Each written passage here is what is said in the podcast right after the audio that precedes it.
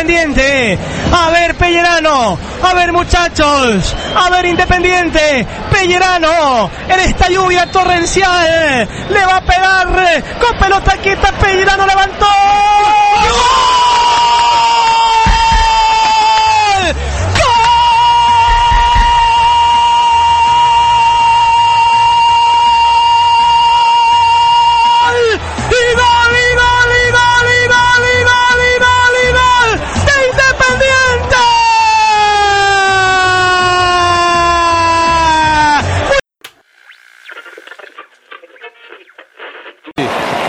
pasa es que me parece una medida atinada, ¿no? Estaba muy complicado para seguir, no solo por el juego que se, se pierde en su esencia, sino porque empieza a ser peligroso para los futbolistas, Vichy, jugar con tanta agua, ¿no? Ese. Una fricción. Ese es el problema, Guillermo. Ese es el problema, que no solo eh, molesta y es incómodo jugar así porque no corre la pelota, sino también te puedes rebalar, eh, puedes caer mal, puedes chocar. El tipo, eh, cualquier tipo de lesión te puede cometer este tipo de canchas.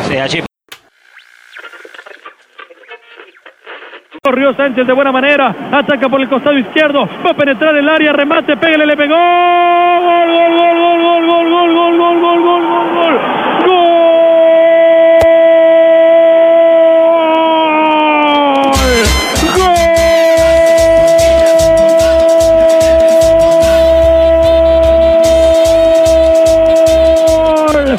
JJ Sánchez, corrida espectacular y calcado movimiento de Independiente. Tiro de esquina para Colón. Tiro de esquina para Colón. Vendrá el centro desde la izquierda. Viene el centro. Buscan de cabeza. Ahí está. ¡Gol!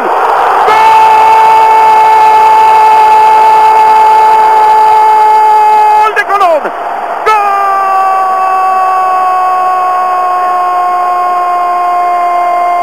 ¡Gol de Colón! Emanuel Olivera a los 43 minutos de juego.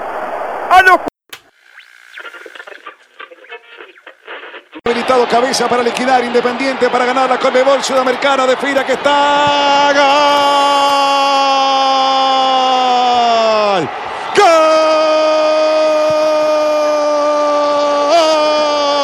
De Independiente del Valle. De Independiente del Valle, del gran Independiente del Valle. Las lágrimas de emoción de su cuerpo técnico, de sus familiares, de sus dirigentes. Asegura la Conmebol Sudamericana.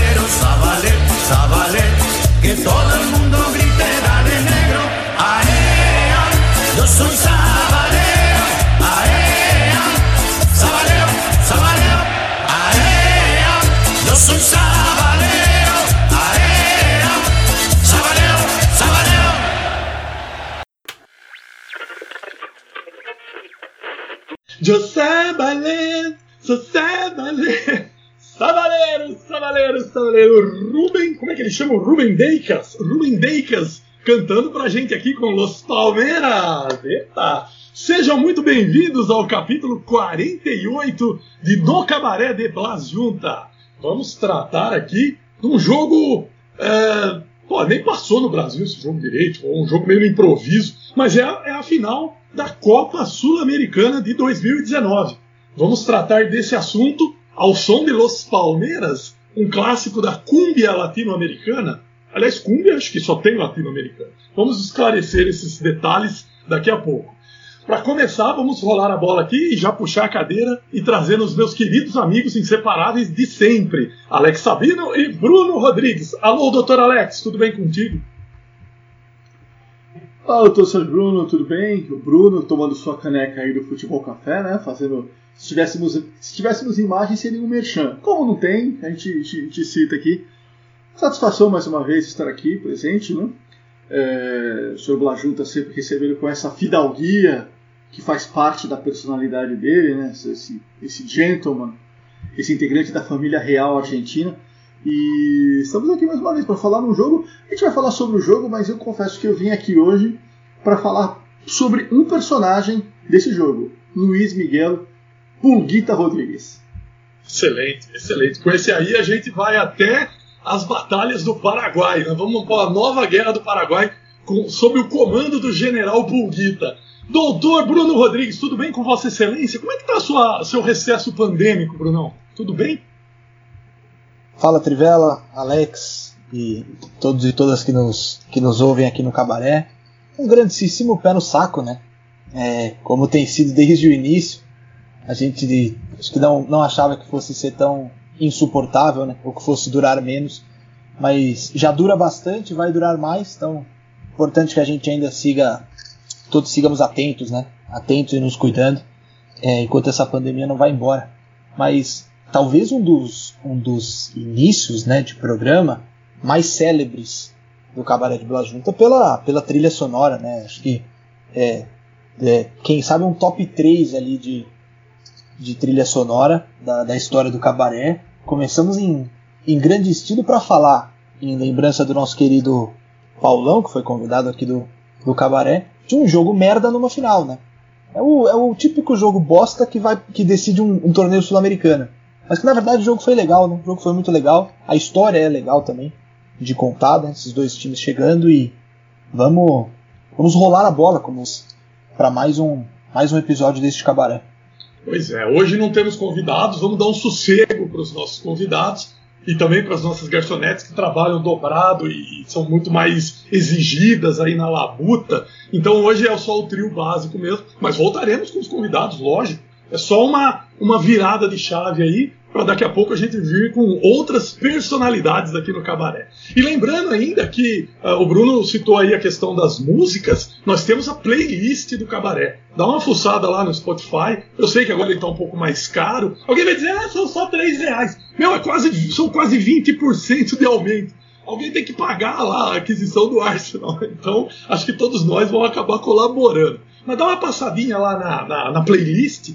Todas as músicas da da fase moderna do cabaré estão lá incluídas na, na, numa playlist especial. Tudo que nós tocamos, incluindo o samba da mocidade, que depois eu errei, ou o que nós tocamos semana passada? Pa, Paloma, né? A Paloma do, do Andrés Calamaro. É, aliás, a Paloma foi meio um tema aí que, que surgiu hoje com o jornalista Mauro César Pereira, hoje que eu digo é, 30 de abril, é, falando sobre um ex-chefe de um canal de televisão aí que teria desmontado uma criação aí e, e agora o cara está tá vendendo cursos e palestras. Então quem quiser aí, dá uma passada lá no, no Twitter do Mauro César Pereira que tem alguns detalhes lá. Mas enfim, esse não é o principal dos nossos assuntos aqui. Vamos tratar, né, né Alex, do Independente Del Vale e Colombo Santa Fé, daquele 9 de novembro de 2019. A pergunta básica, como sempre, é por que escolhemos esse jogo? Coube a mim essa brilhante ideia, aproveitando a onda aí do Pulguita Rodrigues, o que joga no, ainda joga no Colón de Santa Fé. Vamos falar sobre o, o, o Pulguita, vamos falar do Colón. Eu acho que algumas, é, algumas é, especificidades desse jogo nos levam a escolher. Primeira final é, de jogo único de torneios da Sul-Americana. Lembrando que o Boca River foi em Madrid, mas ele era um segundo jogo, né? já tinha tido um na Bomboneira que mais? É, o Pulguita Rodrigues, que é o nosso personagem do jogo. O treinador do Independente Del Valle, que desde a época era muito cobiçado pelos clubes brasileiros, né, Miguel Anjo Ramírez, que agora está no Internacional. E eu acho que com isso a gente consegue é, fazer um programa interessante e diversificado, né, Alex? Opa! Opa! O microfone não queria ligar, rapaz. Que loucura. Pô, eu cliquei aqui várias vezes. Eu tava. Eu tava quase, quase chamando. Eu tava quase chamando o, o, o técnico de plantão aqui do cabaré para ver o que tava acontecendo. É, pode ser um sinal, né? Pode ser um aviso do empresário Alberto Skype para a gente não, não, não, falar demais. Não, esse, tem vários tem, tem vários várias nuances desse jogo aí. Primeiro, é, que, que o, o, o, o jogo foi interrompido por causa da chuva e virou as finais da Comebol viraram grandes cabarés, né? A final, essa final em Assunção era em Lima, para Assunção, e depois choveu pra cacete, o jogo teve que ser interrompido pelo árbitro brasileiro Rafael Klaus, né? E a final da Libertadores aconteceu o que aconteceu, né? Jogo adiado por chuva, o segundo jogo foi para Madrid. Enfim, tem, tem várias nuances aí é, de um jogo que foi bem interessante, pô. Foi uma final bem legal. Teve uma invasão do pessoal de Santa Fé a Assunção. Vários, vários aspectos que valem ser citados pois é. Pois é, uma chuva impressionante, né? E, e, o jogo de 2018, que já tinha ido para Madrid, o jogo de 2019 era para ser no Chile, foi para Lima, né, da final da Libertadores. Então foi uma maçaroca de, de, de decisões aí, né, Brunão? Uh, temos muito que falar sobre isso, né? Acho que dá para fazer um. Dá, dá, um caldo gostoso.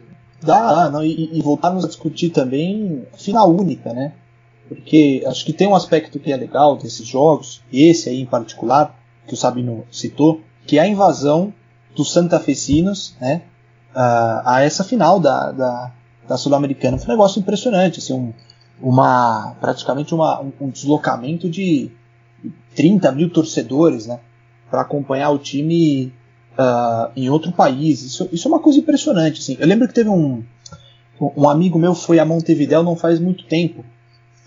E, e agora eu não sei dizer se, se foi 2019 ou se foi um ano antes, 2018. Mas ele foi a Montevideo e teve a oportunidade. É, estava na cidade quando estava rolando um jogo. E o Colón foi a Montevideo. Agora não, não me recordo exatamente para enfrentar quem, né? Se foi algum dos pequenos ou se foi se foram Nacional e, e Penharol. Eu só lembro que esse meu amigo ele não conseguiu entrar porque precisava ter comprado os ingressos com, com alguma antecipação. Não vende ingresso na hora do jogo, é tudo é tudo antecipado, né? Você compra os ingressos. Montevideo você compra os ingressos na lotérica que é onde você paga tudo também. Você compra show de tango, você paga conta de luz, é uma festa. E, e ele lembra de muitos torcedores do Colón, milhares de torcedores do Colón, uh, circulando o, o estádio centenário. Então, tenho essa memória assim de, de torcedores do Colón é, se deslocarem em massa para acompanhar essa final e as pessoas podem conferir os vídeos aí no YouTube é, os, os santafesinos muito emocionados por verem seu time numa decisão continental. Claro, não é uma final de Libertadores, mas tratando-se de Colón, um episódio muito, muito marcante e, e histórico né, para a trajetória do clube. Pois é. Não, mas é, é até o que a gente falou. É, a final única é 2019, e, e, e tanto da Sul-Americana quanto da Libertadores, né? O, o Alex está meio preocupado aqui na linha de não, é que a gente, é que a gente acho que a gente meio que se confundiu. Vamos, vamos esclarecer. E pode ter sido eu que me confundi, o que não seria nenhuma surpresa para ninguém. Mas assim, a final única que a gente vai falar 2019, né, é a final Independente del Valle e Colón, e a final da Libertadores é a final única Flamengo e River Plate. A final em Madrid, a final em 2018 Boca e River, e a final da Copa Sul-Americana Atlético Paranaense e Júnior de Barranquilla, Atlético Paranaense campeão. Então, é 2019 começa começam as finais únicas de Libertadores na Sul-Americana e na Libertadores. Tanto que a final da Sul-Americana era em Lima, foi para Assunção, e a final da Libertadores era para ser em Santiago e foi para Lima. Exatamente. E, e sempre lembrando, o Boca e River em 2018 foi para Madrid, mas é como segundo jogo, não como final inédita, né, como final jogo único, porque já tinha tido jogo na Bomboneira e o jogo no campo do River foi adiado porque o ônibus do Boca foi atacado com pedras e, na minha opinião, o Boca nunca deveria ter aceitado jogar. Mas o dinheiro falou mais alto, o Qatar, é, a, a, a Kill Suites da Qatar convenceu Uh, o presidente do Boca, Angelice e toda a sua turma. Bom, enfim, uh, o, o, o, o, Bruno puxou esse assunto pelo lado da, da, da, final única, que promoveu, entre outras coisas, essa trilha sonora inicial aí da música do Sabalê, com os Los Palmeiras, que são integrantes de uma banda é, de Santa Fé, e acho que a maioria dos integrantes são torcedores do Colón. Lembrando que lá tem o União, o União Santa Fé, Los Tatengues, que fazem a grande rivalidade ali da cidade. E um torcedor, ele é filmado na hora da cantoria, né, senhores? Ele chora, assim, um, um, um sujeito do boné, um sujeito do povo mesmo, um, sujeito, um torcedor, aquele que deve ter sido um dos trinta e tantos mil que fizeram a travessia, a peregrinação de Santa Fé até Assunção. É, é, acho que foi uma das aberturas de um show pré-jogo, um dos mais memoráveis, porque a gente é, até usava aqui os, os, algumas dessas músicas como abertura aqui do nosso programa, e nenhuma empolgava. Né? Pitbull, é, Astros aí da, da Billboard, do, do sei lá o que. E esse, esse show do Los Palmeiras eu acho que foi o tom exato do que a gente precisava para uma final sul-americana. Uh, o, o, Brunão tá acenando com a cabeça, tá concordando comigo. Aquele cara chorando me emocionou. Eu me senti um pouco ele também ali, viu, Bruno? É, não, acho que é, é, é por aí. É uma coisa de identificação, de ver o Colón ir, ir tão longe, de. Pô, gente, gente, como você, né, santafesinos ali no, no campo fazendo o espetáculo. E acho que é uma coisa sul-americana, né? Você. Acho que é, os primeiros episódios do Cabaré que a gente brincava com o Pitbull, né? que o Pitbull teve uma época que ele estava fazendo abertura, acho que até de, de, de campeonato estadual ele estava. Ele, cara, ele tava em todas, ele fez, sei lá, Copa, ele fazia música especial para não sei o que. O cara tava em todas também, porra, chato pra cacete, sabe? E, e, e acho que essa, essa abertura, esse show aí da, da Copa Sul-Americana, ele tem essa coisa de ser sul-americano, né? De ser, de, de se comunicar diretamente com quem está lá, com os clubes que estão lá, com o torcedor que vai ao estádio. Isso, isso realmente foi, acho que da, do, do, aspecto assim, do colorido do jogo, é certamente uma das coisas mais, apesar do resultado não muito bom para o Colom, mas uma das coisas mais legais que aconteceu nessa final. Pois é. Não, e o detalhe é, é que é, é, meio uma imagem de Copa do Mundo, porque uma das graças da Copa do Mundo é o sujeito que, porra, foi de bicicleta, levou 30 anos para chegar lá no lugar da Copa do Mundo, o cara que guardou as economias, e, tem, tem, e durante vários dias a imprensa argentina retratou as pessoas indo como davam de Santa Fé até, até, até Assunção. E teve um caso que eu até fui procurar, eu me lembro de, desse caso, é, do sujeito chamado. Uh, acho que é Raul, e que ele ia casar e ele e a mulher decidem adiar o casamento e usar parte do dinheiro para ir à Assunção ver a final do Colom, porque quando o Colom vai jogar outra final de, de campeonato continental, né? Então eles decidiram é, é, adiar o casamento por causa da final da Copa Sul-Americana. Então esse era o clima do. Fala-se em 40 mil pessoas, nessa hora aí sempre dá uma inflada, né? Quanto mais passa o tempo, mais pessoas estavam lá, né? Daqui a pouco vão ser mil, cem mil pessoas. Mas é realmente uma pena que o Colón tenha perdido, né? Com todo respeito, ou não, ao glorioso Independiente Del Valle, mas é uma pena que o Colón tenha perdido esse jogo. Era o time, era o time do povo, né? Ah, com certeza. Tanto que esses dias eles lançaram uma camisa, uma camisa comemorativa. Eles jogaram um jogo da Liga Argentina com a camisa 35 mil, que é o número que ficou estimado aí como os presentes. Nunca saberemos o número certo, mas como o Alex falou, isso não é o principal. A, a migração é que é bacana. Eu estava procurando aqui nos nossos anais é, o programa que a gente fez da final da Copa no Brasil. E que acho que foi um dos grandes movimentos migratórios da América Latina né, né, nos últimos anos. Né? E a gente até falava no, no, nesse podcast, que eu não lembro qual foi, qual edição foi, né, Bruno? Que, que os argentinos invadiram o Brasil, não só os argentinos, mas os colombianos, eu lamento que os paraguaios não conseguiram se classificar, né? Vieram os equatorianos, mas aí já é uma outra distância, menos gente. Eu acho que se o Paraguai tivesse no lugar do Equador seria bem legal. Mas é, quantos argentinos que não tinham como ir embora depois, né? Ficaram aí é, fazendo rifas, juntando dinheiro para voltar para casa, seja de carro, de ônibus. É, esses movimentos migratórios, é, talvez o, o, o, torcedor brasileiro não seja muito habituado a fazer. Né? É, acho que a gente vê, a gente vê menos. Acho que o, o torcedor brasileiro ele talvez vá um pouco mais. E nesse ponto, é, é não digo nem que é um ponto negativo. Acho que talvez ele, ele, ele faça mais contas antes de embarcar numa, numa aventura dessas. Eu lembro dos argentinos na época da Copa. Os caras transformaram Porto Alegre numa espécie de Mar del Plata, assim, né? Era como se fosse uma, porque para eles era muito próximo também, né? Então era basicamente você atravessar a fronteira e, e, e, fazem fronteira, né? Argentina e Rio Grande do Sul. Então era como se fosse uma viagem de veraneio. As, os outros deslocamentos já foram mais complicados. vir para São Paulo já não era tão simples assim. Mesmo assim, eles estavam em peso. Vocês da Arena Corinthians puderam, puderam presenciar isso, isso de perto, né? Mas é, é curioso realmente como, como os argentinos eles fazem essas, essas, como você falou, essas migrações. Assim, é um, é um fluxo de gente viajando para esses lugares para acompanhar seus clubes, para acompanhar é, e principalmente a seleção, né? Que aí eles vão em peso mesmo. Curioso para ver como é que eles farão no Catar, né? Um destino complicado de, de se viajar, muito caro também. É, Sabino que teve aí acompanhando a Argentina em, em duas Copas, é, acho que vai ser legal de, de, de, de, notar, né, de perceber como que os argentinos vão fazer para tentar ir pro, pro Qatar em 2000. Eles sempre dão um jeito, eles dão um jeito, fazem um acordo, vai a barra oficial, é, junta um pouquinho dali, um pouquinho daqui, entra no carro do técnico, dá aquela pressionada né, para garantir o, a grana dos meninos ali para pintar os trapos e tal. Mas um, eles vão dar algum jeito. Agora vamos ver como é que o, o, o argentino como um todo vai conseguir fazer isso aí é, em 2022. Ah, pois é, se você descontar a Copa no Brasil, que muitos argentinos vieram para o jogo e foram embora. Mas se você pegar a Rússia em 2018 ou a África do Sul em 2010, já tinham os residentes, né? Tinham argentinos residentes nesses países, ou não só argentinos, mas uruguaios e outros latino-americanos, que, que é, já estavam lá, já moravam lá, já eram migrantes de outra, de outra época.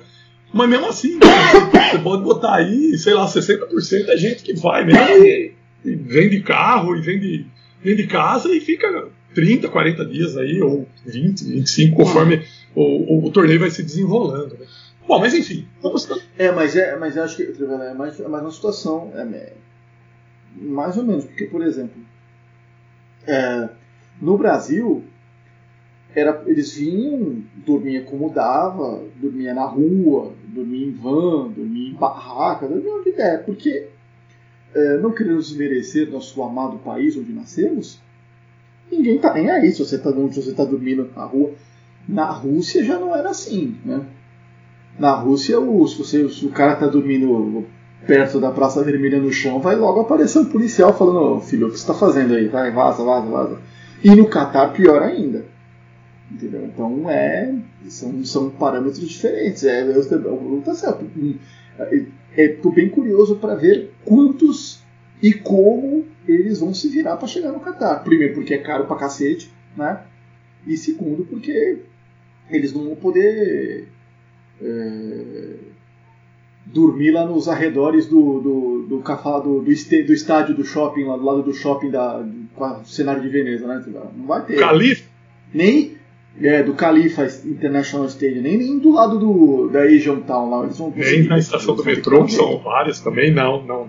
Não, mas o que eu quis dizer foi isso mesmo. Diferente do Brasil, que tinha uma questão logística totalmente diferente pela proximidade, mas é o que eu quis dizer é isso mesmo. Rússia, Catar, uh, Catar não sei, mas Rússia, África do Sul, Alemanha, né, os, os, mundiais anteriores, você já tinha uma população é, de imigrantes local, já estabelecida lá. Mas enfim, é o que você falou, vamos esperar para ver o que vai dar. Acho que a Argentina se classifica.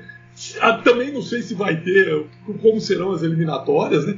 Fica aí para setembro, outubro, rodadas acumuladas. Daqui a pouco a gente vai ver como isso se desenrola, porque a pandemia não, não, não enfraqueceu, pelo contrário, ela está matando muito mais. Mas enfim, vamos esperar mais um pouco ver como é que isso aí vai se desenvolver. Vamos direto para os nossos é, clubes envolvidos nessa final. O, o, representante do Equador, Independente Del Valle, ele chega na Sul-Americana pelo sétimo lugar na tabela, na tabela acumulada do campeonato equatoriano de 2018. Quer dizer, não era aquela maravilha, né? porque se fosse aquela maravilha, não estaria na Sul-Americana, estaria na Libertadores. E o, e o Colón de Santa Fé ele é o 11 da Superliga Argentina 17 e 18. São critérios, né, Brunão? É, é meio uma casa da mãe Joana, todo mundo é bem-vindo. Né? É, o, nós estamos gravando aqui em madrugada do, do 30 de abril, no dia 29, o Corinthians perdeu para o Penharol, né, pela Sul-Americana em, em Itaquera. O Corinthians classificou para um torneio internacional, ainda que seja um torneio secundário, ele foi 12 do seu campeonato. Né? Era até uma observação feita pelo Paulo Júnior, que, é um, que é um jornalista também que eu, que eu sigo, que fez parte durante muito tempo da Central 3. Ele sempre faz essa observação. É um prêmio à mediocridade que é complicado. Né? Então você encheu a Libertadores, o oitavo colocado do, do Campeonato Nacional consegue uma vaga. É, o décimo segundo vai para um outro torneio que apesar de secundário não, não é porque ele é menos importante que a Libertadores que ele precisa ser tão é, desvalorizado a esse ponto também, né? Então é, acho que é a discussão vai muito vai muito por esse lado, né? Você classificar um time que está na segunda metade da tabela, ele, ele, no caso do Brasil, por exemplo, tem clube às vezes que está mais próximo do rebaixamento do que da vaga na Libertadores. E ele consegue uma vaga num, num outro torneio, ou seja, você premia uma, uma mediocridade, né? que é muito brasileiro isso aí também. Né? É uma, uma, uma lei não escrita do, do, do Brasil também de você premiar aquilo que, que é medíocre, que é médio. Né? Mas, enfim, é, acho que a discussão vai por esse lado. É, a Sul-Americana acaba perdendo com isso, acho. E a própria Libertadores também. Esse ano nós temos sete brasileiros na Libertadores. Eu acho muita coisa já. É, e eram oito se o Grêmio não tivesse não tivesse caído, né? Justamente uh, pro, pro Independente Del Vale. Então é, é, muita coisa. Eu acho que você acaba nivelando o torneio por baixo e, e, e fica, fica ruim para a qualidade técnica da competição é, não, é algo que não faz bem a ela. Sem dúvida, sem dúvida. O Alex Sabino, você conhecia o Independiente del Valle? Olha, eu confesso que, aliás, eu fui pesquisar o único ano, porque o Independiente del Valle, a partir de 2014, ele começa a frequentar os círculos continentais. Todo ano, o Independiente del Valle, desde então, foi para a Libertadores, menos 2019, que disputa a Sul-Americana. Não, eu confesso que a primeira vez que eu vi, que eu notei a existência do glorioso Independente Del Valle, é, foi em 2016, né? Independente Del Valle chega a surpreender todo mundo, elimina o River nas oitavas, o Boca na semifinal, e chega à final da Libertadores e perde para o Atlético Nacional Medellín. Né? Foi ali que o, o Del Valle surpreendeu todo mundo, né? o clube especializado de alto rendimento Independente Del Valle. Ali que ele apareceu para o mundo. 2016 já era o Miguel Ângelo Ramírez, Bruno? Eu não. Não, no profissional eu tenho certeza que não, mas é, talvez ele já trabalhasse no clube. Eu tenho, eu tenho minha dúvida quanto a isso. Acho que ele já trabalhava, ele, ele vai ao Independente Del Vale para trabalhar com as categorias de base, né? E em 2016 ele já fazia esse trabalho lá. Ele assume justamente na virada ali de 18 e 19 e pega esse time que vai se tornar campeão em 2019. Mas eu também, assim, eu conhecia muito pouco né, dos equatorianos era, não era aqueles que a gente estava acostumados a, a ver, como a LDU, é, o Barcelona de, de Guayaquil, o Emelec, né, que também é um clube que na última década frequentou bastante Libertadores e até com boas campanhas, sempre muito difícil jogar lá. Uh, mas o Independente do Vale surgiu como uma força, é um clube que está se consolidando aí com a sua presença nos torneios. E esse de 2016 foi realmente a campanha que chamou atenção. Lembro de assistir ao jogo da bomboneira, que o Independente Del Vale ganha do Boca, e é um passeio. A partir do momento que o Independente Del Vale consegue é, equilibrar um pouco a partida, o Boca pressionando, aquela coisa, a bomboneira cheia, é, o Independente Del Vale passeia. Depois uma, o Orion comete um erro uh, bizonho numa tentativa de, de sair jogando, e o Independente Del Vale se aproveita disso para eliminar o Boca em plena bomboneira. Então, de fato, foi a primeira campanha que, claro, chama a atenção do público em geral. Né? Mas é um clube que já vem fazendo um trabalho interessante há algum tempo. Não à toa tá aí, frequentando, vencendo. É, eu acho que já não, já não dá para você chamar de surpresa, né? Falar, o clube eliminou o Grêmio, surpreendeu o Renato Gaúcho, surpreendeu os gremistas. Acho que já não, a essa altura já não dá mais para surpreender porque é, tem sido um frequentador aí assíduo do, do, dos principais torneios da América do Sul e fazendo boas campanhas o técnico antecessor do, do, do Miguel Angel Ramírez é outro espanhol, Ismael Rescalvo. Ele era o técnico, foi o técnico que, para utilizar uma expressão muito cara ao, ao Trivela, que mudou o Independente da Vale de patamar, né? começou a fazer o Independente da Vale disputar os torneios continentais e ele sai para ir treinar o Emelec. Né? E ele é substituído pelo Miguel Ramírez, que era o técnico das inferiores. Miguel Angel Ramírez, que aliás, ele é doutor, né? Ele tem um doutorado em atividade física. Verdade. Qualificação. Qualificação. E uma, uma das características do Del Valle é ter pouca torcida, né? Diferente do adversário da final, o Colombo, como a gente já disse, uma torcida apaixonada e daquelas raiz, né? Se precisar dormir no chão, vai dormir no chão para acompanhar o time. E, e o Colón é, é, também tem uma, tem, tem, tem uma história é, bonita, né, Bruno? O Colón ele não é como o Del Valle, que, que, que é meio esse, esse, essa história da surpresa aí. O de Santa Fé é, já tem histórico de ter recebido o Santos no seu estádio, é, participações constantes na primeira divisão argentina. Sim, é, tem o, o, o estádio do Colón, inclusive em Santa Fé, ele tem talvez uma das, uma das alcunhas mais legais assim, do, do futebol sul-americano. Certamente também é, figura ali no, no, topo do ranking, né? Que é o cemitério uh, de, de, elefantes, né? Ou seja, um cemitério de gigantes, de clubes elefante, é, clubes é, grandes que foram a, a Santa Fé e sempre tiveram muita dificuldade em jogar contra, contra o clube lá. Mas sim, é um clube com uma. É um clube que tem muita torcida, né? Ele é muito tradicional, ele é uma força de Santa Fé, que é uma, enfim, uma região e, e uma cidade é, que para a Argentina é, ela é muito importante, né? Eu até estava buscando aqui nos meus, nos meus arquivos e, e peguei uma revista El Gráfico da época que eu assinei a El Gráfico e falava sobre os treinadores do Colón, porque o Colón volta para a primeira divisão em 95. Ele retorna. E desde então, essa revista aqui é de 2013, tá? só, só para só situar, né? Então, de 95 a 2013, é, foi um clube que é, contratou muitos treinadores e muito, muito poucos deles deram certo. Até o nome da matéria é, é muito bom, que é, é Cemitério de los Técnicos, fazendo aí o paralelo com o nome do estádio. Né? Então, só para você ter uma ideia de treinadores que foram trabalhar no Colón quando ele volta para a primeira divisão. É, Enzo Troceiro, jogou na seleção argentina. Jorge Holguín, jogou na seleção argentina também. Miguel Angel Russo, atual treinador do Boca Juniors. Ricardo Gareca, técnico da seleção do Peru hoje, depois uh, fez muito sucesso no, no Vélez Sarsfield. Jorge Fossati, já trabalhou aqui no Brasil. Edgardo Bausa, trabalhou no Colón também. Francisco Pátio Maturana, técnico, histórico técnico da, da Colômbia, técnico do Atlético Nacional também. Alfio Basile, ele Coco Basile, já foi técnico lá. Juan Antônio Pizzi, atual técnico do Racing. Edgardo Tata Martino, Julio César Torresani, grande Torresani, de linda memória da briga que teve com o Diego Armando Maradona, né? Uh, Segurola e Habana, como é que é, Sabina? Segurola e Habana, sétimo... Segurola e Habana, 4310, sétimo piso. sétimo piso. e Roberto Sensini, eh, Julio César Falcione, Leonardo Astrada, Turco Mohamed, Fernando Gamboa, Rubem Forestelo, Mário Siacqua, isso para citar alguns dos treinadores que passaram pelo clube, alguns desses estão aí até hoje, é, rodando, assumindo ainda, trabalhando no próprio futebol argentino ou uh, até treinando equipes de fora, mas o Torresani infelizmente já já faleceu, mas é, muita gente passou pelo Colón e, e não deu certo, né? ou seja, um clube difícil de, de, de trabalhar porque não é não tem o poderio econômico que outros clubes. Não sei se dá para chamar, né?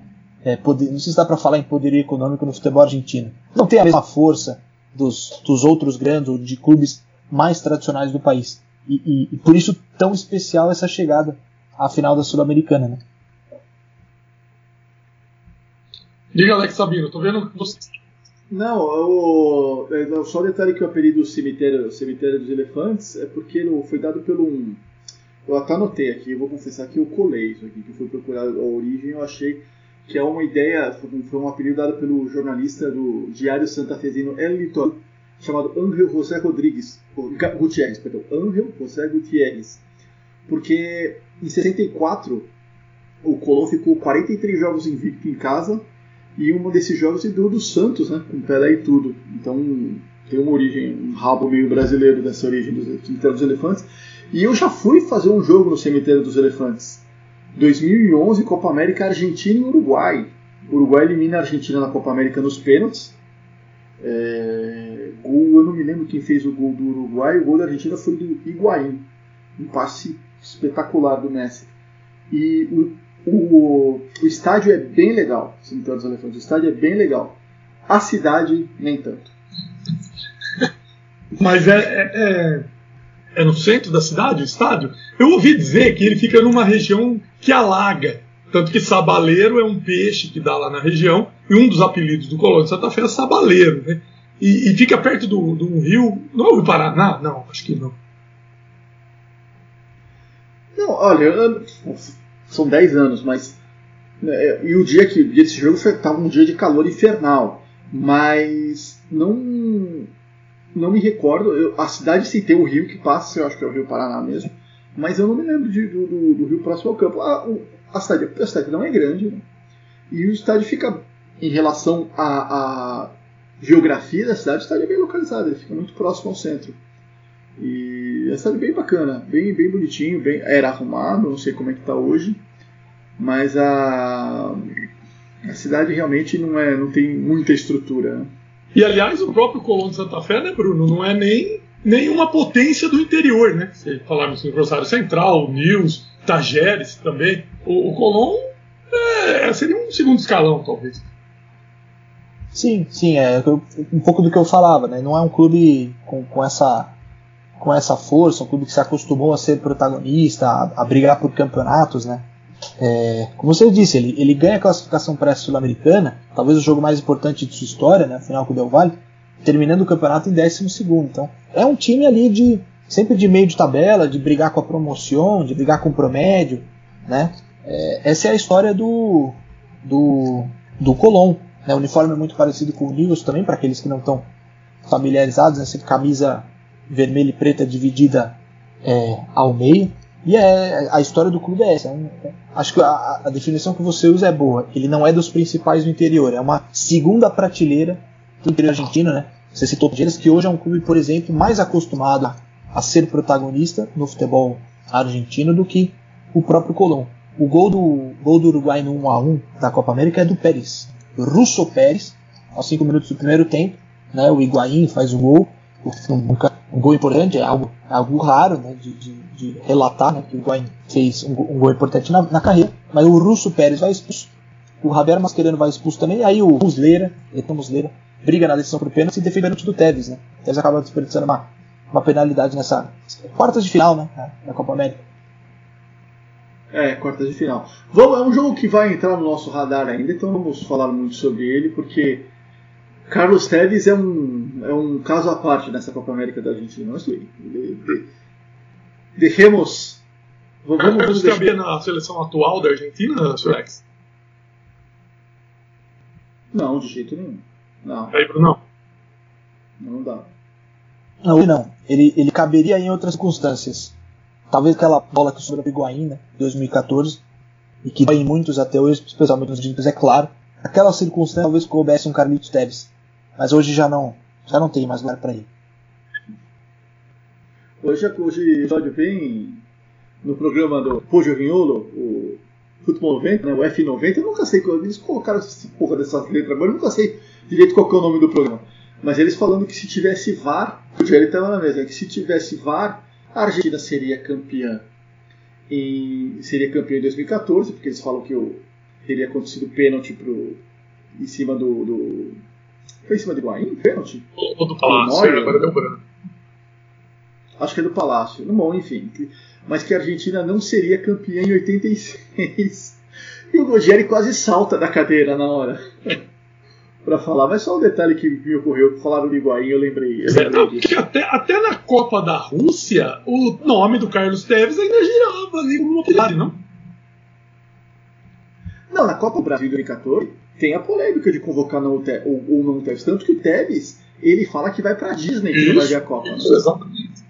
Exatamente. Mas é um personagem já do passado e, e- e por ser um personagem do passado, com certeza retornará aqui ao cabaré para compartilhar com nós, conosco alguns brindes. O Tevez fica, fica numa prateleira especial para voltar aí.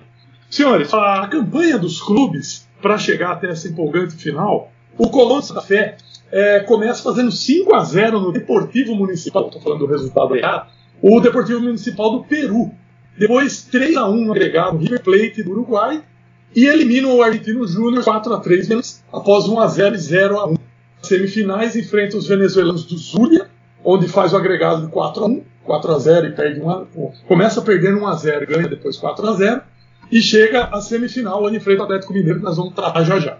O Independente Del Valle elimina o, o- o outro time da cidade de Santa Fé, o União, é, nos pênaltis 4 a 3 no- depois do agregado de 2 a 2 faz 7 a 3 5 a 0 e perde 3 a 2 com a Universidade Católica de Chile depois 2 a 0 no Caracas da Venezuela Ah, por gols fora elimina o Independiente da Argentina e encontra o Corinthians um 4 a 2 no agregado, 2 a 0 e 2 a 2 é, ganha, ganha em São Paulo 2 a 0 empata 2 a 2 lá, lá no Equador.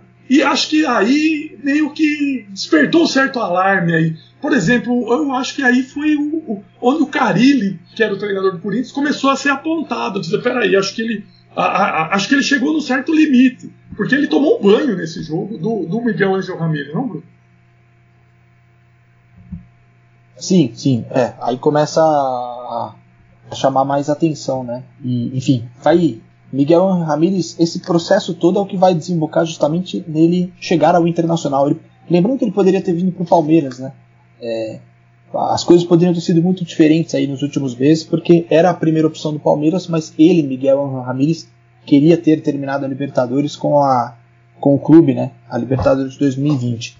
É, eu acho assim, o, o Miguel Ramírez ele, ele é um pouco do que do que a gente tem visto com, com outros treinadores e que quase sempre, quase sempre eles vêm de fora, né? Tô falando que a, a cura para todos os males do futebol brasileiro é o treinador estrangeiro, mas é o cara que vem, não vou falar ideia nova também, porque joga-se assim há 150 anos, mas é um cara que você você identifica o time dele por aquilo que ele fala, que é o discurso, né? O, o, o time ele, ele joga de acordo com o que o treinador prega e você identifica. Você identifica no Independente Del Vale uh, durante um ano, um ano e meio, uma temporada, duas temporadas, uma ideia de se jogar futebol.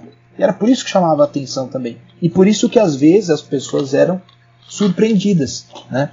É, por essas, enfim, por, por, por, esses jogos, por essas atuações, ou pelo fato de o Del Valle enfrentar o seu time do coração, falar, nossa, o que, que esse cara está fazendo? Quem é esse cara, né? Mas é nada mais é do que um treinador fiel à sua ideia, né? E, e, e só para contextualizar também isso é importante. O Miguel Ramírez ele, ele foi ao Del Valle para trabalhar com categorias de base. Quando ele vai ao profissional, alguns dos atletas que ele treina tinham trabalhado com ele, então foram é, nasceram com ele na base do Del Valle. Seja, ele chegou já conhecendo boa parte do elenco e era um clube que queria uh, implementar uma ideia de se jogar futebol. Eu não vou me alongar demais nisso, que é, enfim, futebol tal do jogo posicional, queria ser protagonista, ter a bola no pé, atacar muito tal. É, era um clube que foi colocando as bases para isso e com o Miguel Ramírez é, floresceu, floresceu essa ideia de jogar futebol uh, até chegar nessa decisão e, e, e, conquistar o título. Né? Então por isso que eu falo que assim, hoje já não surpreende mais. E se o Inter daqui a um tempo der certo, não pode ser uma surpresa que esse cara chegue aqui e, e faça um trabalho tão bom que isso já é mostrado há algum tempo. Né? Simplesmente porque era um treinador convicto das suas ideias, um clube que se preparou para isso, uh, um, um, time também que aceitou e entendeu muito bem todos esses conceitos para poder é, alcançar o, o, o, sucesso que teve, né? E, e, continuar alcançando o sucesso que tem nos anos recentes. A goleada do Palmeiras, só para encerrar essa parte, o 5 a 0 na, na segunda rodada da Libertadores, é um grandíssimo resultado e acho que ele diz mais sobre a força do Palmeiras, que faz um campeonato paulista ruim porque joga com seus reservas e porque joga a cada 3, 2 dias, mas faz uma Libertadores de novo, um bom começo de Libertadores. É, acho que fala mais sobre a força do Palmeiras de ter entendido o jogo, aproveitado as chances e ter jogado bem, do que sobre uma fragilidade do Del Valle, que é competitivo e muito provavelmente vai dar trabalho para o Palmeiras quando, quando o Palmeiras for jogar no Equador. Ô Alex, ô, até o Bruno também, vocês, vocês estavam no, no campo do Corinthians nesse jogo? Alguém foi trabalhar lá? Não. Não, não estava Também não. O que, que, você, que, que pode nos dizer, Alex, sobre o Qual, qual, quais as suas perspectivas para o trabalho dele no Brasil, por exemplo? Olha, Silvela, é, eu tenho muito receio assim de, de, de, um, de um treinador que vem de um bom trabalho em um país mais periférico como é o Equador, e vir para o Brasil e não dá certo em um primeiro momento e as pessoas com vontade dele, ah, tá vendo? Mas trabalhar no Equador é uma coisa, né? Trabalhar no Brasil é outra. Que é um argumento que já foi usado até para o Guardiola, que dirá para o Miguel, Miguel Rodrigues, né? Perdão. É, eu acho que ele, ele teve um, um, a ideologia de jogo que foi algo que ele herdou do seu antecessor, é, que, ele pratica, que ele treinou, que, que ele moldou nos seis anos que ele trabalhou no futebol do Catar, ele veio do Catar, Ele foi, lembrando que o Miguel Ramírez ele nunca foi jogador de futebol, né? ele é professor de educação física, foi trabalhar no Catar, lá desenvolveu, porque lá não tem pressão, você pode testar, dar certo, dar errado, ninguém está prestando muita atenção mesmo. E ele veio implementar isso nas categorias de base do Independente Del Vale. E veio, como diriam o grande Sebastião Lazzarini, galgando parâmetros na carreira, né? até chegar no profissional do Del Valle. E é um cara que veio pode parecer até absurdo falar, mas é um cara que veio de baixo na carreira. Né? Ele começou num país que vai ganhar importância, ganha importância nos últimos anos, mas quando ele foi para lá não tinha. Né? E veio para a América do Sul, que é um continente importante, mas em um país não tão importante, futebolisticamente falando. Começou na base, foi pro profissional, deu certo demais no profissional. Né? As campanhas mais importantes da história do, do do Del Valle e algumas das mais importantes, se você tirar a LDU da jogada, as mais importantes do futebol equatoriano foram com ele. E agora ele tem uma chance, poderia ter ido para o Palmeiras, ele poderia ser o técnico campeão da Libertadores hoje em dia. Se tivesse aceitado sair independente do Del Valle, não quis, quis continuar com o trabalho, finalizar o trabalho, o Palmeiras não quis esperar, e no Internacional ele chegou. Né? E, e precisa de tempo, né? precisa de tempo. Porque você, você implementar um trabalho, jogadores jovens do Equador, é uma coisa. Você pegar um elenco mais experiente, mais rodado, de, que ganha mais no internacional é outra. Então é preciso ter paciência, é preciso ter tempo. A gente espera que ele tenha tempo para isso. E que não, não fique mais uma vez naquela de que ah, não deu certo no Equador, aqui não dá certo, porque isso é conversa fiada. Né? Quem dá certo num lugar dá certo em outro. O futebol é o mesmo. Pois é. E na outra perna da semifinal, aí tem Colón de Santa Fé e Atlético Mineiro. O jogo de ida, né, o 2 a 1 Colón de Santa Fé, vence o Atlético gols de Morelo e Luiz Rodrigues, e o Xará do Atlético Mineiro descontou uh, na, na partida de ida. Uh, aí acho que a gente pode começar a falar de Luiz Miguel Rodrigues, né, Bruno? O Pulguita, que aí apareceu também para as telas dos telespectadores brasileiros. Sim, sim. O Pulga que já, ele já tinha feito uma, uma boa campanha numa Libertadores pelo Atlético Tucumã, né? É, eu acho que o, o, o, Sabino pode falar mais dele, o Sabino é um grande admirador do, do Pulguita, mas o, o Pulga ele é o tipo do jogador assim, ele é um jogador em extinção. É um tipo de jogador em extinção. É aquele meio campista milongueiro, é, é o tal do engante do futebol argentino, mas é aquele, ele é um jogador, ele o jogador que ele só cabe, eu, isso minha humilde opinião, ele só cabe uh, no Atlético Tucumã, no Colón de Santa Fé, ele só cabe nesses contextos, nesses clubes, em estruturas que ainda permitem você ter esse, esse tipo de jogador, que é o cara que com a bola no pé resolve, mas ele não vai, ele não vai correr atrás do, do volante do adversário, ele não vai fechar a linha de marcação, ele sabe, ele na hora da marcação ele é um a menos. Só que quando a bola chega no cara, é, é, é claro e, e, ele mostra em, com, com, com, o toque na bola, com, com as finalizações, poucos gols que ele marca, ele tá, mas é um jogador de extinção, é um jogador pro futebol moderno, pro futebol de hoje ele, ele teria dificuldade de jogar em times maiores, em times que vão competir por coisas maiores, e, e times de Libertadores ou times que vão lutar ali pelo, pelo título no Campeonato Argentino. Mas talvez por isso, talvez por jogar nesses contextos, por ser esse jogador de extinção, também seja tão legal e tão divertido de assistir. É, porque é o cara que te que mexe com a sua com a sua com a memória afetiva de, uh, de, de, de, de, talento do cara que é, faz a magia acontecer, de um cara que te entrega grandes golaços, que vai, né, enfim, ele, ele vai mexer com essa coisa é, lúdica do, do futebol e de quem acompanha, que é coisa que raramente os jogadores de hoje em dia eh, eles têm, né? Mas é, eu acho que a, o, o, retrato que eu faço do, do Pulga Rodrigues é esse, assim, não, não vejo ele jogando em, e essa discussão aparece vira e mexe em, na imprensa argentina. O Pulga teria lugar num clube ali da elite? Acho que não. Tenho, tenho um pouco de pé atrás porque é o tipo de jogador que acho que já não pro futebol moderno já não cabe mais. Mas enquanto o vermos, vai ser divertido. Diga, doutor Alex Sabino, o Pulguita no Santos, por exemplo, sim ou não? Não, pô. É, ele mais 10, porra, imagina. Eu acho demais. Eu acho que o, o. Sou fã declarado do. Acho que é meu jogador favorito do futebol sul-americano hoje em dia, por todas as razões que o Bruno numerou aí. Que é um jogador que não tem mais, um jogador que não cabe no futebol moderno, é um jogador que talvez só dê certo em. Ele é referente do Atlético Tucumã, deu certo no Atlético Tucumã, não deu certo no Newells, né? Ele disse que foi uma questão de adaptação, e deu certo no, no Colón. Cara, mas que é um cara que. Ele não precisa dar certo no Boca Juniors, entendeu? Ele, ele já tá. já tem o lugar dele, ele tá muito bem no Colón, cara. É um cara que. Um cara que saiu de onde ele saiu, que tem a história de vida que ele, que ele tem, a gente pode falar sobre isso depois. Cara, tá, tudo bem, ele não, não vai. Ele não vai jogar a Copa do Mundo, mas não precisa também, entendeu? Ele é o cara. Ele é o cara que. Eu vou, vou, É o cara que nos diverte, sabe? É o jogador que nos diverte. Cara, isso pra mim tá bom demais, cara. Eu prefiro. Eu prefiro ver. ver um pulguita do que, do que ver. É, sei lá.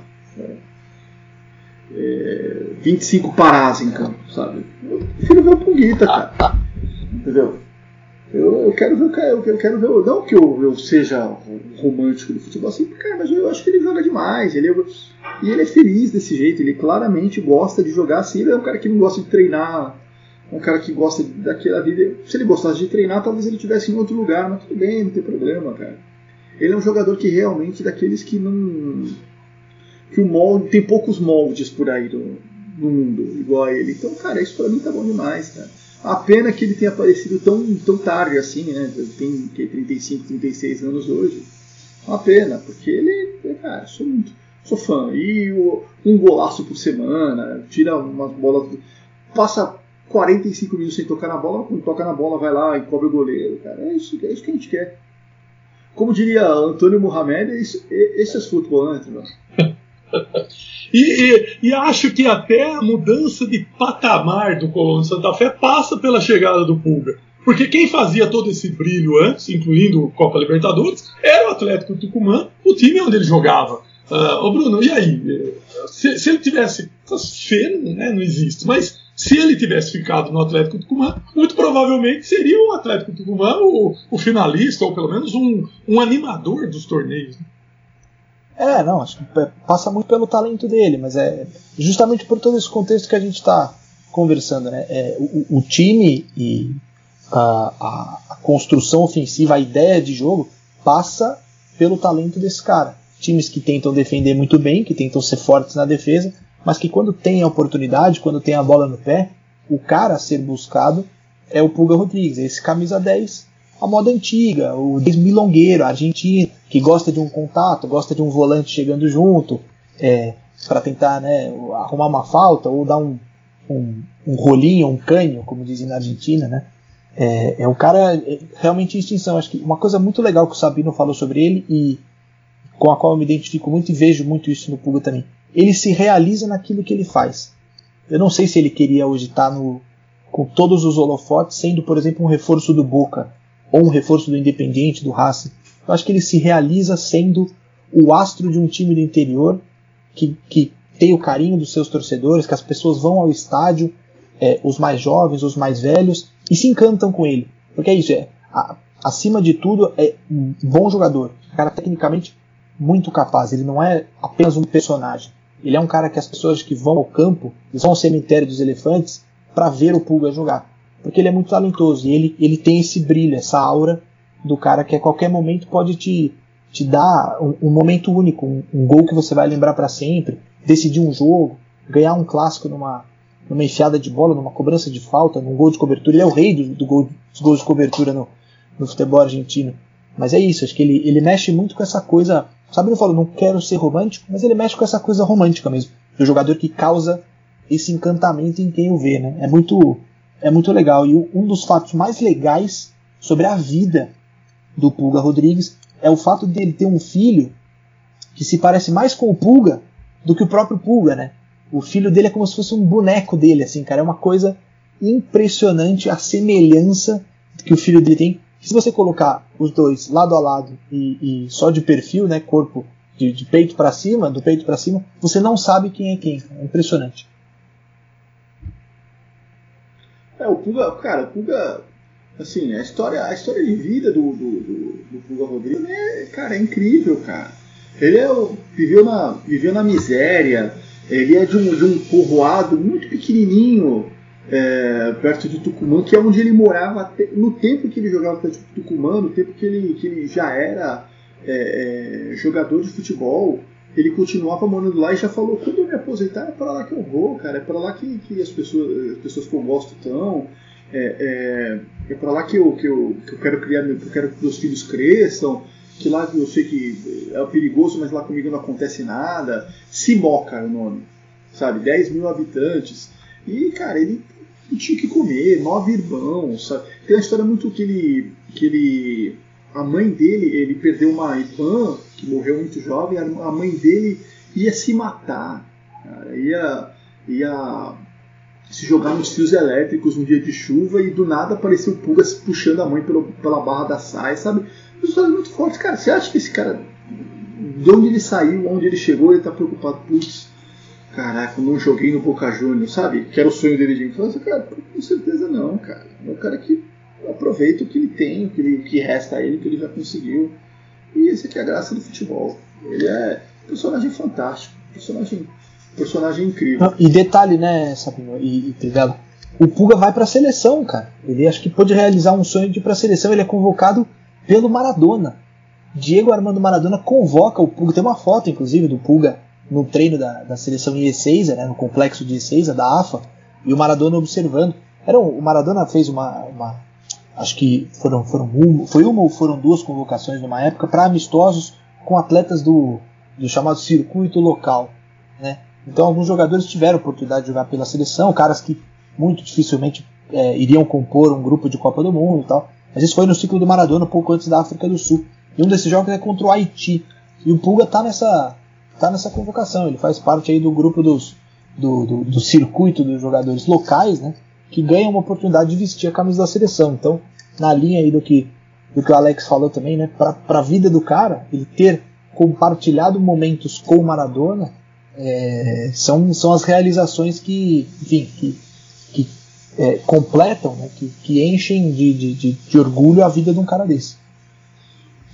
Cara, só pra completar esse capítulo Pulga, pra não perder o fio da meada, cara, o Pulga, ele, quando era criança para ajudar a família, ele trabalhou como marceneiro, como pintor, como carpinteiro, e aos 13 anos aparece um cara que leva ele pro Arezzo, na Itália, que era um time da Série B que hoje é na Série C. Cara, um moleque de 13 anos, de Tucumã, vai pra Arezzo, na Itália.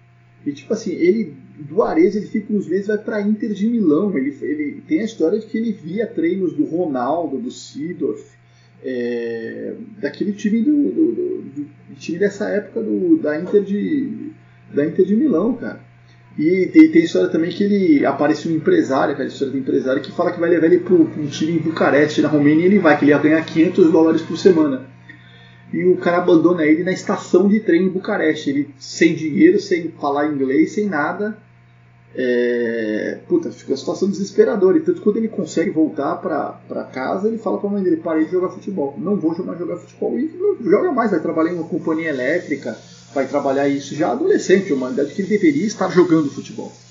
E o irmão dele, Walter, o convence a jogar para um time amador da região, e daí ele vai pro, Tucumã, é, ele vai pro Racing de Córdoba, Tucumã, Nivos, e aí vai. História incrível, cara. História incrível. No, no Atlético Tucumã, que eu acho que é onde ele explodiu nacionalmente, pelo menos para o futebol argentino, são 325 jogos em duas passagens, 130 gols. E podia incluir aí as assistências, né, né Brunão? Quantos colegas aí, companheiros de time, ele deixou na cara do gol, é, com um talento refinado. Não é, ele é esse jogador, assim. Sempre marcou muitos gols e tem essa capacidade de dar assistência, de colocar companheiros na cara do gol, de, de achar o passe que ninguém que ninguém está visualizando na, na determinada jogada e ele, e ele encontra, né? É um cara especial, assim, um cara especial e oportunidade, sempre que a gente tem oportunidade de vê-lo em ação, pelo Colom, ou enfim, algum outro time que ele eventualmente vai jogar, é um cara bacana de ver e de, de prestar atenção nos 90 minutos, porque é, é, um, é uma figura realmente diferente. Assim. Hoje se vê muito pouco, né? De novo, é um cara em extinção Então, enquanto, enquanto ele está por aí ainda, é, é bom que a gente faça as, as, as homenagens e aproveite as oportunidades de vê-lo jogar. Uma pergunta para vocês que conhecem mais do assunto do que eu. Vamos fazer um exercício de imaginação. Digamos que Diego Maradona estivesse vivo e fosse o técnico da seleção argentina. Qual a chance dele estar convocando ou já ter convocado no atual ciclo da Copa do Mundo Pulga Rodrigues? A chance é razoável. Hein? Eu não, não, não sei em números, mas eu acho que é, era, era um, é, um é estilo que encanta, encantaria, encantou né, o Diego. Com certeza alguma relação ia ter. Não sei se para algum amistoso falopa ou para algum, alguma excursão, mas com certeza o público estaria no, no radar, né, Bruno? Eu também acho, também acho. Acho que em algum momento ele convocaria, muito provavelmente para ser reserva, para falar, ó, seu lugar talvez seja esse, mas eu quero te dar uma oportunidade.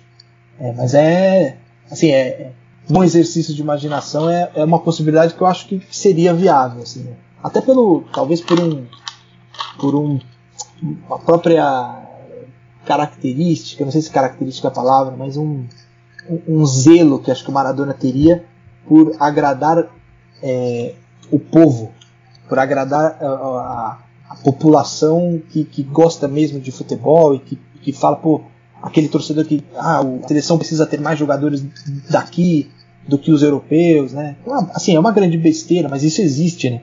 É, existe no, no, nos, no, nos povos essa coisa de, de valorizar o cara que está aqui e tal. Então acho que como um dos expoentes do futebol nacional, talvez houvesse uma, um, um pedido, digo um clamor popular, mas um pedido para que o Puga recebesse uma vontade. Maradona também para atender a esse é, ao carinho popular que, que, pediria pelo Puga, eu acho que ele eu acho que ele embarcaria. Pois é. Bom, chegamos então à, à, à, última das semifinais, né? A imprensa brasileira especulava e torcia e queria a presença dos brasileiros na final, mas o Corinthians é eliminado pelo Independente Del Vale e o Atlético Mineiro é eliminado pelo Colón em duas séries 2 a 1 e 1 a 2 que vai ser resolvida nos pênaltis no Mineirão. Uh, Pulga Rodrigues perde o pênalti durante o jogo? Não, eu tô falando besteira, agora me deu branco ele marca um gol aos 82. Ele perde uma disputa.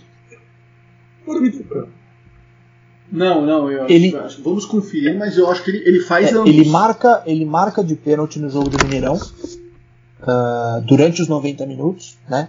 Que é o gol, inclusive, que leva o Colón às penalidades. Tava 2 a 0 para o Atlético, gols do Di Santo e do Tiará. O Colón tomou um gol de Federico de Santo, é bom, é bom que se diga. E, e o Pulga Rodrigues faz o 2 a 1 de pênalti e leva a, a decisão para as penalidades. E no, na disputa de pênaltis ele faz também. O Pula faz. E eu vejo nele, na, nas cobranças de pênalti, uma segurança muito grande, que acaba da impressão que relaxa um pouco nos treinamentos, mas o jeito dele bater o pênalti, a corrida, sem olhar para a bola, olhando para o goleiro e dando aquela desacelerada, é, é, um padrão aí que, que, o Bruno Fernandes fazia no, no Manchester United, né? Ele andou perdendo e acho que parou com isso. O Jorginho, brasileiro naturalizado está no Chelsea, também tem essa mania e também diminuiu porque andou perdendo. E o Hugo Rodrigues, né? Vocês, enxergam como eu, vocês concordam comigo? É um estilo de bater que os três têm uma certa similaridade?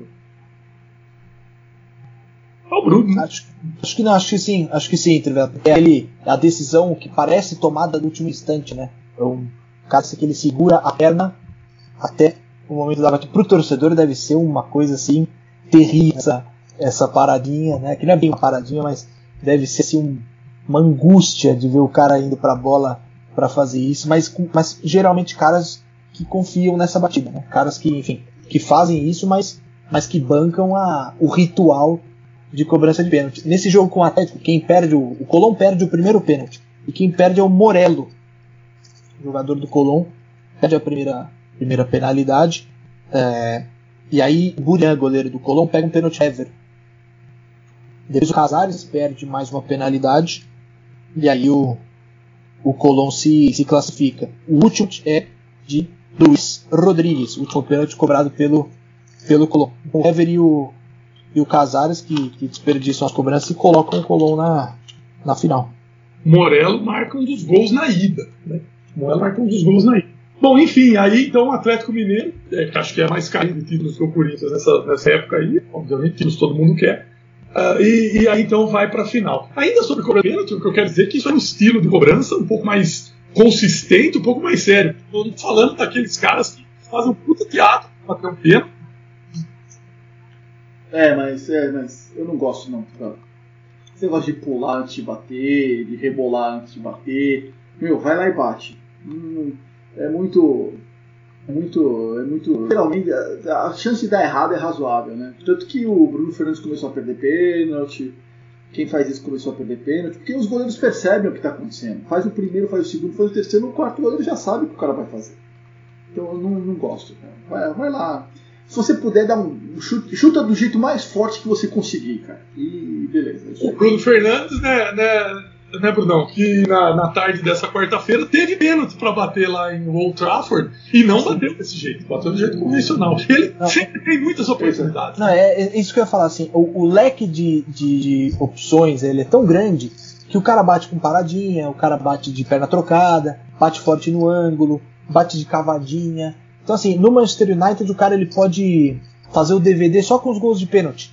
E aí você vai ver que ele, ele tem variação, ele tem repertório é na, na marca da Cal. Manchester United é um exemplo Natural. único. O time, cara, o time, o time que parte muito com a bola dominada para cima da marcação e entra na área tem, sempre tem mais pênaltis, é normal.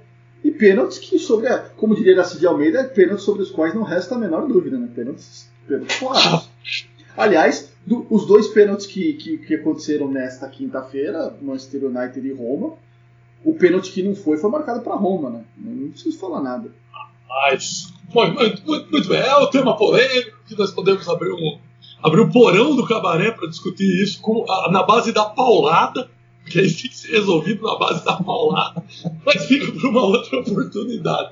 Nós chegamos então, senhoras e senhores, a 9 de novembro de 2019, que é a data da final a primeira das finais únicas inventada pela Comebol, é, se inspirando aí no futebol europeu. É, nós já discutimos aqui em outros programas, e com convidados, ou só entre nós mesmo, se vale ou se não vale, se é legal ou não. Vale no sentido de, de, de, de interesse, não é que não vale, lógico que vale, que é campeão é campeão. Mas gostamos ou não gostamos? É como o Alex já disse, né, né Bruno, essa final não seria no, no Evaô, já né, na, na, no estádio novo do Cerro Porteiro, mas calhou aí da, da, da, de, de, da necessidade de se transferir a sede da final e, e foi escolhido o Assunção. Você já foi a Assunção, Bruno? Não, não conheço, é, mas já ouvi falarem bem, o que não é tão comum, né? Mas assim, não é comum ouvir sobre a Assunção.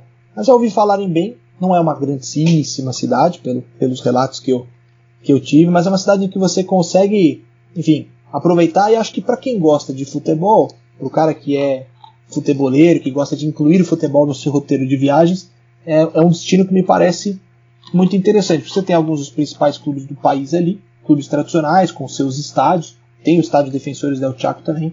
Então, um povo que gosta muito de futebol, me parece que nesse sentido a viagem seria muito legal. Tenho curiosidade de fazer e pretendo ir um dia, mas ainda não, ainda não tive essa oportunidade.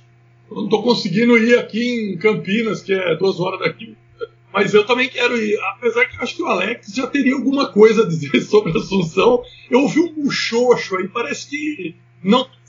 Não, não, né? seria até injusto. Eu já fui em Assunção, é, mas passei muito pouco tempo. Foi o sorteio da, dos grupos da Libertadores de 2018 mas fiquei muito pouco tempo, não, não seria até, até, não seria nem justo falar sobre, não não conheço o suficiente a Assunção para falar sobre o assunto. Pretendo voltar, se tudo, se tudo der certo neste ano, para o clássico Rubio New e Trinidense, né? Porque tem um livro aí para fazer, né? Mas vamos ver, vamos ver o que, que, que, que a pandemia nos reserva por aí. Né? É, mas a, a ideia é, é essa. Não estou sabendo, como é que é? Ah, sabe sim, pô. É um dos clássicos sul-americanos que, que ninguém sabe que existe. Que as pessoas provavelmente não ouviram falar.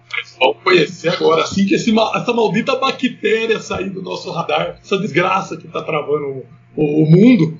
Mas acho que acho que a Assunção vale uma visita, assim, nem que só para tirar uma foto na frente da sede lá da, da Corrupol, como dizia José Luiz Chilaver.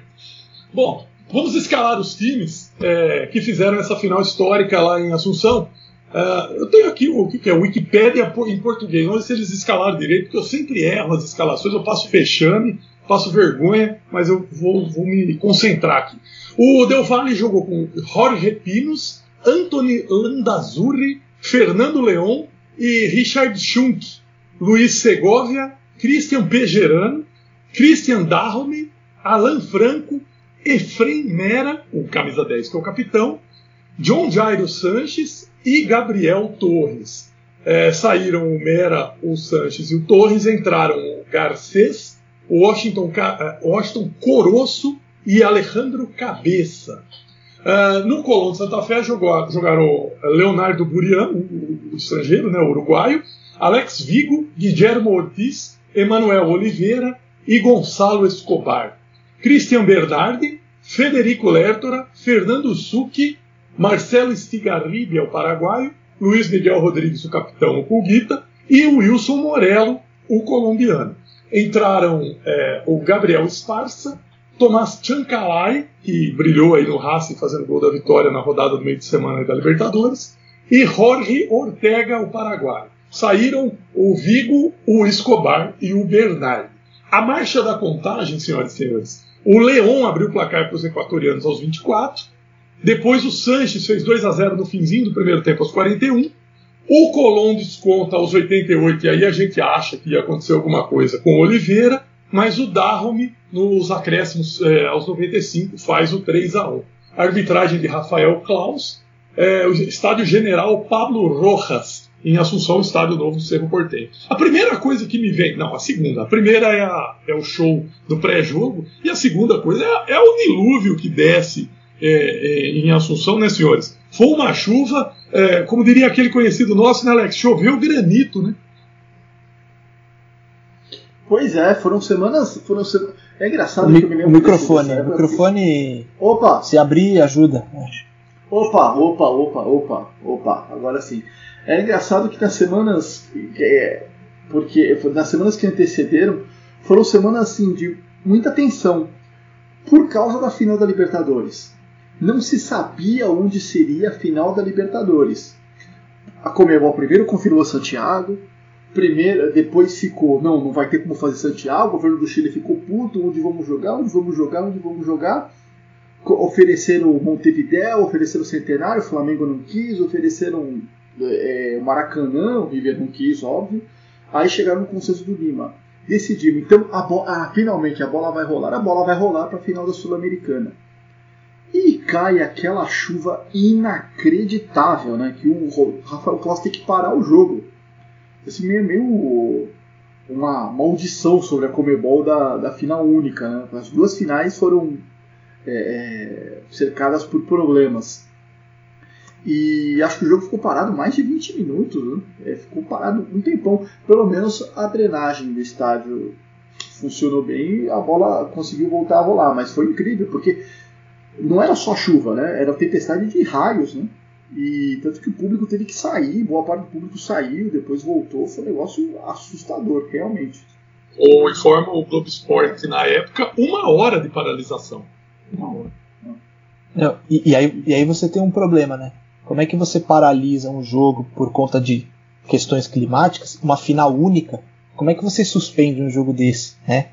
O cara já bateu o ingresso na catraca, o, o leitor do código de barras já identificou o ingresso como é, utilizado como entrada, né, no, no, torcedor como, como alguém que entrou no estádio. Como é que você tira 40 mil pessoas de um estádio e fala, não, amanhã a gente joga. As pessoas em outro país, né? A final única ela tem essas questões também. Não que numa final de, de jogos de ida e volta não pudesse acontecer esse problema, mas é o público da casa, você, né, a, a grande maioria de torcedores que são do país, que, que habitam ali, então é um pouco mais tranquilo, digamos, ou menos é, traumático. Agora, num, num jogo é, final única, você precisa resolver naquele dia. Então, choveu, continuou chovendo, a gente espera porque precisa. Esse jogo aqui precisa terminar. E precisa terminar hoje, precisa ter campeão hoje. É, essa é uma das questões de final única que, enfim, ela está sujeita a esse, a esse tipo de problema. Né? Não, impressionante. Se você pegar os vídeos no YouTube do show do, do, do Los Palmeiras, o céu já não tá, não tava nem cinza, já já tava quase preto. É.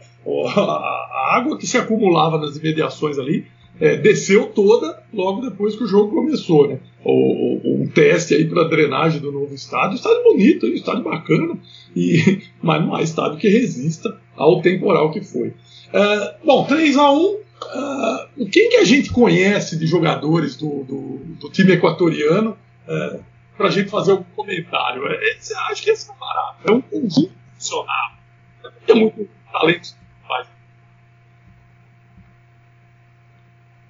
Tem o, tem o Alan Franco, né?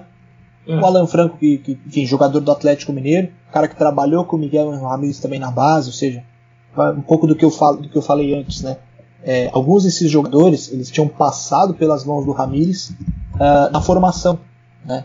E o John Jairo Santos também é um, de, é um deles, um dos heróis da final, outro cara também formado e revelado pelo clube. Então, é, é justamente essa questão que você se Trivela, é um, era um ótimo conjunto que estava muito adaptado a uma forma de jogar. Os jogadores entendiam os conceitos, isso facilitou muito o trabalho do Miguel Ramírez quando pegou quando pegou essa equipe, né? Uma das coisas que me chama a atenção desse jogo, de rever os gols, tal, é rever a reação do Ramires, né?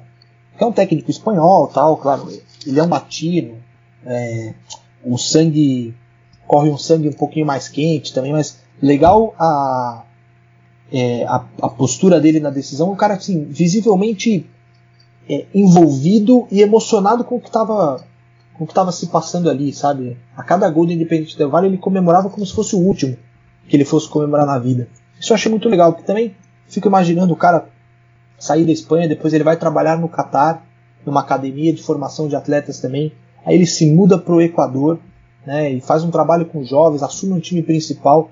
E apesar do clube ter as suas particularidades, ser um clube empresa de pouca torcida, você tem uma pressão de, se não ser campeão, mas de entregar os resultados que a diretoria espera, ou seja, vender atletas, revelar atletas, uh, competir né, na, na, na, na, liga do campeonato nacional. Então, é um cara que, perdão, ele precisava cumprir com algumas, com algumas metas. E além de tudo isso, o cara ainda conseguiu ser campeão sul-americano. Então, acho que é, é, é, legal observar nos gols do Del Valle na final a explosão do, do Miguel Ramírez, sabe? Um cara que acho que, é, porra, é, estou vivendo provavelmente o meu primeiro grande é, sucesso no futebol, né? Porque apesar que, que, o cara se, o cara diga que ele ele se é, se enche de orgulho, de alguma forma é, trabalhar com a formação de atletas uh, o, o complete como, como, como, profissional, como ser humano, pô, o cara ser campeão, né? o cara poder levantar uma taça. Daqui a 40 anos o Del Valle vai estar aí, a gente vai lembrar, pô, o Del Valle foi campeão em 2019 com aquele técnico espanhol, Careca, Miguel Ramírez e tal é, não tem comparação. Então acho que pro cara ali foi um momento muito muito bacana, né? E vive-se muito. Acho que ele, ele viveu isso muito à flor da pele. O técnico do Colón, só para também fazer aí um, um ano passando, era o Pablo Lavachen. Foi jogador do River Plate é, no começo dos anos 90, foi jogar no futebol mexicano, é campeão da Libertadores com o River. Uh, aquele River do Crespo, do Galhardo, do Ortega, do Francesco. Então, o enfim, fez parte do curioso como jogador e vai dando seus os seus, os seus passos aí como, como técnico. Verdade, até tinha separado a fichinha aqui, porque o... não é certo, não é, não é equilibrar do Miguel Ramírez e não falar do treinador é, do Colón, que também estava com o Vitor no Atlético Tucumã, na, inclusive naquela epopeia do jogo, um jogo no Equador, não, foi no Equador, foi também no Equador, né, que uh, o, o, time estava na, na cidade de nível do mar, e depois aí o avião atrasou e alguém achou que, a, que, a, que o atraso foi proposital e depois o, o, os jogadores chegaram correndo e se trocaram com, com, ônibus andando. Foi uma verdadeira epopeia também no Equador. Uh, Pablo Lavagem eh, chegou a passar rapidamente pelo futebol chileno como treinador e no momento acho que está disponível. Talvez o, o, o time do Cabaré ele treinaria, o Alex. O que, que, que te parece? Precisamos perguntar para a Blas Junta sobre isso o técnico, o técnico, presidente diretor de futebol do time do, do Cabaré se chama Blas Junta, né? ele que decide. O, o time do Independente del Valle tem o Gabriel Torres, atacante panamenho, disputou a Copa do Mundo de 2018 pela seleção do Panamá, obviamente, E ele entra em dois jogos. Ele entra na partida contra a Bélgica e na partida contra a Inglaterra. Dois ferros que o Panamá toma, né? Aliás, o Panamá perdeu as três, mas é, ele entra nessas duas partidas. Eu acho que ele só não, ele só não entra contra a Tunísia. Mas é um, um jogador mundialista do, dessa, dessa equipe do, do Independente. Uma marca relevante, sem dúvida. Uma marca relevante. Muito bem, muito bem. Fechamos então. Já falamos da invasão dos torcedores de, dos torcedores argentinos à, à Assunção. Falamos do Miguel Angel Ramírez, falamos do Pulguita. O que mais temos que falar sobre essa, esse jogo, doutor Alex? Eu quero falar que o, o goleiro do, do Colón, Leonardo Burian, o uruguaio, ele deixou o Colón no mato, né? Ele entregou o jogo. Né? O primeiro gol, a cabeçada é forte, mas na direção dele passa no meio das pernas. E segundo, a bola passa por baixo da mão dele. Ele complicou muito a situação do Colón nesse jogo, falhou em dois dos três gols, considerando que o terceiro foi aos 95, foi no último lance do jogo, estava todo mundo no ataque. Mas a atuação dele foi lamentável. Né? E o Pulguita perde o pênalti. Né? Ah, placar 2x0, o, o, Pulga, o Pulga perde o pênalti. Não, fez, não pulou, quis correr direto e bater forte e errou. Você vê que não é uma ciência exata, né? Pois é, mas é, as histórias mais bonitas acabam com esse tipo de derrota, né, Bruno? Eu acho que todo mundo entre nós, ou conhecidos, estavam torcendo pelo Colombo. Não, eu, é, eu, eu particularmente estava, pelo fato de ser argentino também, ter sempre uma predileção pelos nossos vizinhos, né? Mas ah, acho que a gente já conversou isso aqui em outros episódios também. Quando se trata de times pequenos, seleções menores, menos fortes, menos tradicionais, é, tem uma, uma coisa de a derrota tem uma certa poesia também. Óbvio que já não quiser já para Assunção para perder, né? Obviamente que não é esse o ponto. É, Trabalha-se e, e sonha-se, e, enfim, pede-se a vitória. Mas uh, acho que tem uma coisa de você, uma aura de daqui a alguns anos lembrar. Lembra quando fomos a Assunção, eles gostam de dizer, né? É, eu acho que tem essa, essa coisa de dos clubes pequenos de valorizarem, inclusive, os seus dramas, né? E acho que digo nem só de clubes pequenos, acho que na Argentina eles fazem isso com maior frequência. Aqui a gente lembra dos anos que clubes foram campeões ou que eles foram rebaixados, ou seja, ou é a glória de glória máxima, ou é talvez o fundo do poço do teu clube, né? De nação. Mas alguns pequenos dramas, episódios assim, é, derrotas duras que fazem parte do, do, é, do, do de, é, de curtir um pouco o coro do torcedor, né, que não, não só ganha. Acho que essa, essas histórias fazem parte. Essa do Colom é mais uma delas, né? Que é uma, é uma história que fica já do Colom para o seu torcedor, para quem foi a Assunção, para quem era, é, para quem é jovem, torce pelo Colom, que sonhou com ser campeão e tem uma outra pressão de futebol do que os seus pais, né? Que sempre sofreu muito, talvez já numa idade mais avançada viram o clube chegar. Acho que tem essa tem essa coisa romântica assim de, de ver a derrota como um, como um episódio bonito da sua história. E só, Trivela, só é, arredondando o que você tinha falado, um jogo que acho que vale é, episódio no Cabaré de Bla Junta, que foi Atlético Tucumã e El Nacional do Equador. O Atlético Tucumã chega em cima do jogo, ele quase sofre um WO. Ele usa uniformes da seleção sub-20 da Argentina. Ou seja, esse dia o Atlético Tucumã joga de Argentina, porque a seleção sub-20 jogava um sul-americano da categoria no país. Vence o El Nacional e consegue se classificar para a fase seguinte da Copa Libertadores. É uma, assim, é uma coisa, ela é épica, ela tem todos os elementos de Libertadores, né? Drama, atraso, logística cagada, uniforme que não, que não podia usar, uniforme emprestado, pulguita, cara, tem, sim, é um, um, é um jogo que um dia, jogo bosta, mas é um jogo que um dia valeria episódio no nosso cabaré. Todo, é, todos os materiais de jogo ficaram no avião retido e, e, eles foram em outro avião. Todos os jogadores não tinham o fardamento necessário, mas a, você falou, a Argentina jogava lá um, um sul-americano e eu me lembro da entrevista depois do, depois do jogo do Lavagem, foi emocionante também. É uma das epopeias que fazem o, o futebol sul-americano ser tão espetacular, ser tão, tão querido, tão é, é, que nos motiva tanto. Aliás, estamos até aqui por isso mesmo. Né? O, o, foi uma, realmente uma epopeia sensacional. Alex Sabino, e aí? Podemos arrematar? Vamos para as dicas culturais? Queremos te ouvir. Pô, pelo menos alguém quer me ouvir, hein? Ah. Mas não, não, pode, podemos ir. Podemos ir com um lamento pelo, pelo, pelo Colom e por Pulguita Rodrigues terem perdido esta final. Uma oportunidade única, Colom prova, provavelmente, né? provavelmente é, possivelmente não terá outra oportunidade como essa. O Pulguita, sim, com certeza não terá outra oportunidade como essa, mas, mas eh, está posto nos anais da Pois é, história. o Colón lidera atualmente a fase de classificação da Copa Argentina, já está. Aliás, estou torcendo fervorosamente pro Colón, quem sabe, tá? Quem sabe, chegar né? E ir longe pode ser, um, pode ser um grande momento, mais um grande momento da história do Colón. Pois é, pois é. O, o Colón lidera, já foi mais folgado, agora está só dois pontos na frente de River e Estudiantes. Última ro- rodada foi agora nesse fim de semana, quando o nosso programa for ao ar já, já vai ter sido jogada. É, não se joga em 1 de maio no futebol argentino, então a rodada ficou toda para dois jogos na sexta e uma montanha de jogos no domingo, um negócio espetacular. que, que, que realmente quem quiser ficar em casa, principalmente lá na Argentina, vai ter futebol. Teve futebol das 10 da manhã com Boca até o fim da noite. Enfim, isso aí é um assunto mais para frente quando, quando o jogo for jogado. Né? Ah, bom, então vamos para as dicas culturais. Eu estou vendo que o Bruno está concentrado ali. Eu imagino que ele vai vir com uma dica aí voadora. É, a bola é sua, meu querido. Vamos em frente.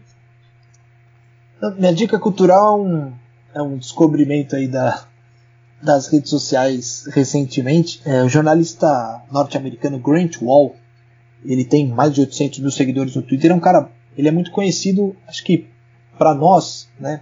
Justamente por isso, por ser um, um norte-americano que há muito tempo se dedica ao futebol, ao soccer. Então, o, o, Grant Wall é um cara que trabalhou muitos anos na Sports Illustrated e tal. E antes de sair da Sports Illustrated, ele fez uma série que se chama Exploring Planet Football.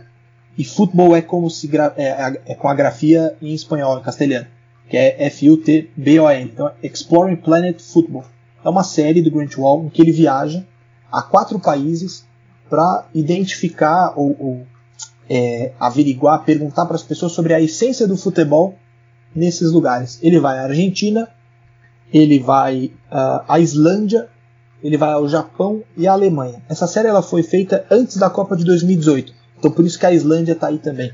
Classificou-se ao seu primeiro mundial na época, era um, enfim, uma história que acho que todos queriam contar e o Grant Wall teve essa possibilidade. O episódio da Islândia é muito legal, eu já vi o do Japão também e me surpreendeu porque era o que eu menos tinha vontade de assistir e é muito bacana. O da Argentina é, para variar, é, é o mais legal de todos, né? Tem a particularidade do Grant Wall, do, do jornalista, ele, ele viveu na Argentina durante alguns meses, na década de 90, então ele reencontra amigos, ele reencontra o país, enfim, é, é muito bacana. E, e ele, por ser um cara muito conhecido por ter também toda a estrutura da Sports Illustrated por trás, ele consegue ótimas entrevistas, ele consegue falar com grandes personagens.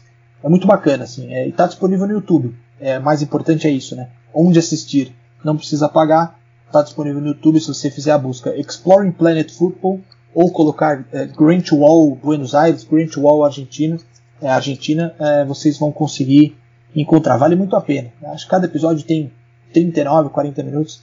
É muito bacana a série. Estou para assistir o da Alemanha ainda. Devo fazer isso nos próximos dias. Um vácuo de poder aí da FIFA, ele meio que foi cogitado como possível candidato a presidente. Não, ele foi, ele foi candidato a presidente da FIFA em protesto, né? Com um protesto contra o Sepp Blatter. É, não, acho que como um protesto vale. Será que foi por isso que ele perdeu o emprego na, na Sports Illustrated? Ou, não, não sei os bastidores. Você sabe, Alex? Não, sei de bastidores, mas não, não foi. Ele saiu, ele, ele não foi demitido, ele saiu, né? Ele foi para outro lugar, esqueci agora. Né? Não, o Great Wall é um cara muito conceituado, né? Um cara bastante conhecido assim no mundo, no mundo da imprensa esportiva, assim.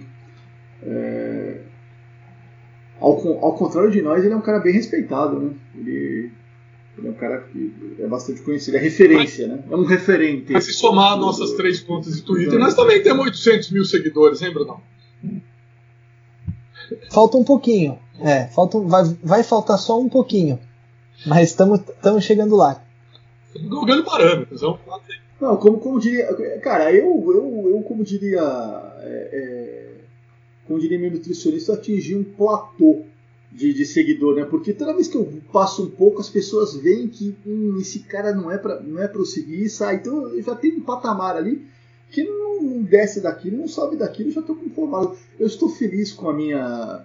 é, com o meu anonimato, viu, Trivela? Não precisa que esse negócio de ser famoso muito amor de trabalho. Deus, quero isso não. Seu perfil é verificado? Você tem lá o, o tiquinho azul ou não, Alex? Não, já me falaram pra eu fazer isso, mas pra que, que eu vou fazer, cara? Quem que sou eu na fila do pão pra querer ter o teu negocinho azul lá? Puta pretensão minha, né, cara? Não, e aí? É, é grátis isso aí? Tem que pagar. Olha, é gratuito, viu? É, pelo, pelo menos ainda não me cobraram por ter o, o tiquezinho azul. Mas o Bruno, é, estamos falando em referentes, né? O cara em referência em jornalismo e literatura esportiva, etc, etc. Eu não, cara. Eu sou um, um singelo repórter, cara. Eu Não tenho, eu não tenho nada a dizer. Pois é. Futebol Acho Café é- também é verificado, né, Bruno? Oi? Futebol Café também é verificado. Não, não, futebol café não. Futebol café. Eu até prefiro que não seja, porque aí os caras vão verificar e vão derrubar minha conta. Deixa ele como tá, ela tá, tá bom do jeito que tá. Rapaz, eu me meti numa encrenca dessa, de bobeira, num, num- num grupo no Facebook. É, lá, as pessoas, é. Grupo onde fingimos ser fotógrafos. E aí eu botei uma foto minha lá na Etiópia com os amigos é, portando um fuzil AK-47.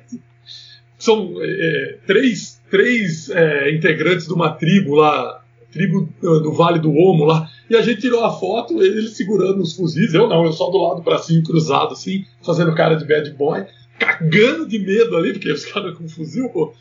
E aí, e aí, de repente, é, aquilo repercutiu, foram mais de 1.200 curtidas, e aquilo me deu um gelo na barriga, cara. Falei, eu não quero isso aí, não. Não. A maioria elogiando, Não, brincando, achando graça, outro falando o que, que você tá rindo aí e tal. É, Não sei, vai ter mil pessoas achando legal. Duas que vai falar merda, eu vou ficar naquelas duas, vou falar, pô, eu não sirvo pra opinião pública, cara. Eu tô nessa aí do Alex, cara. Eu vou ficar meio na miúda.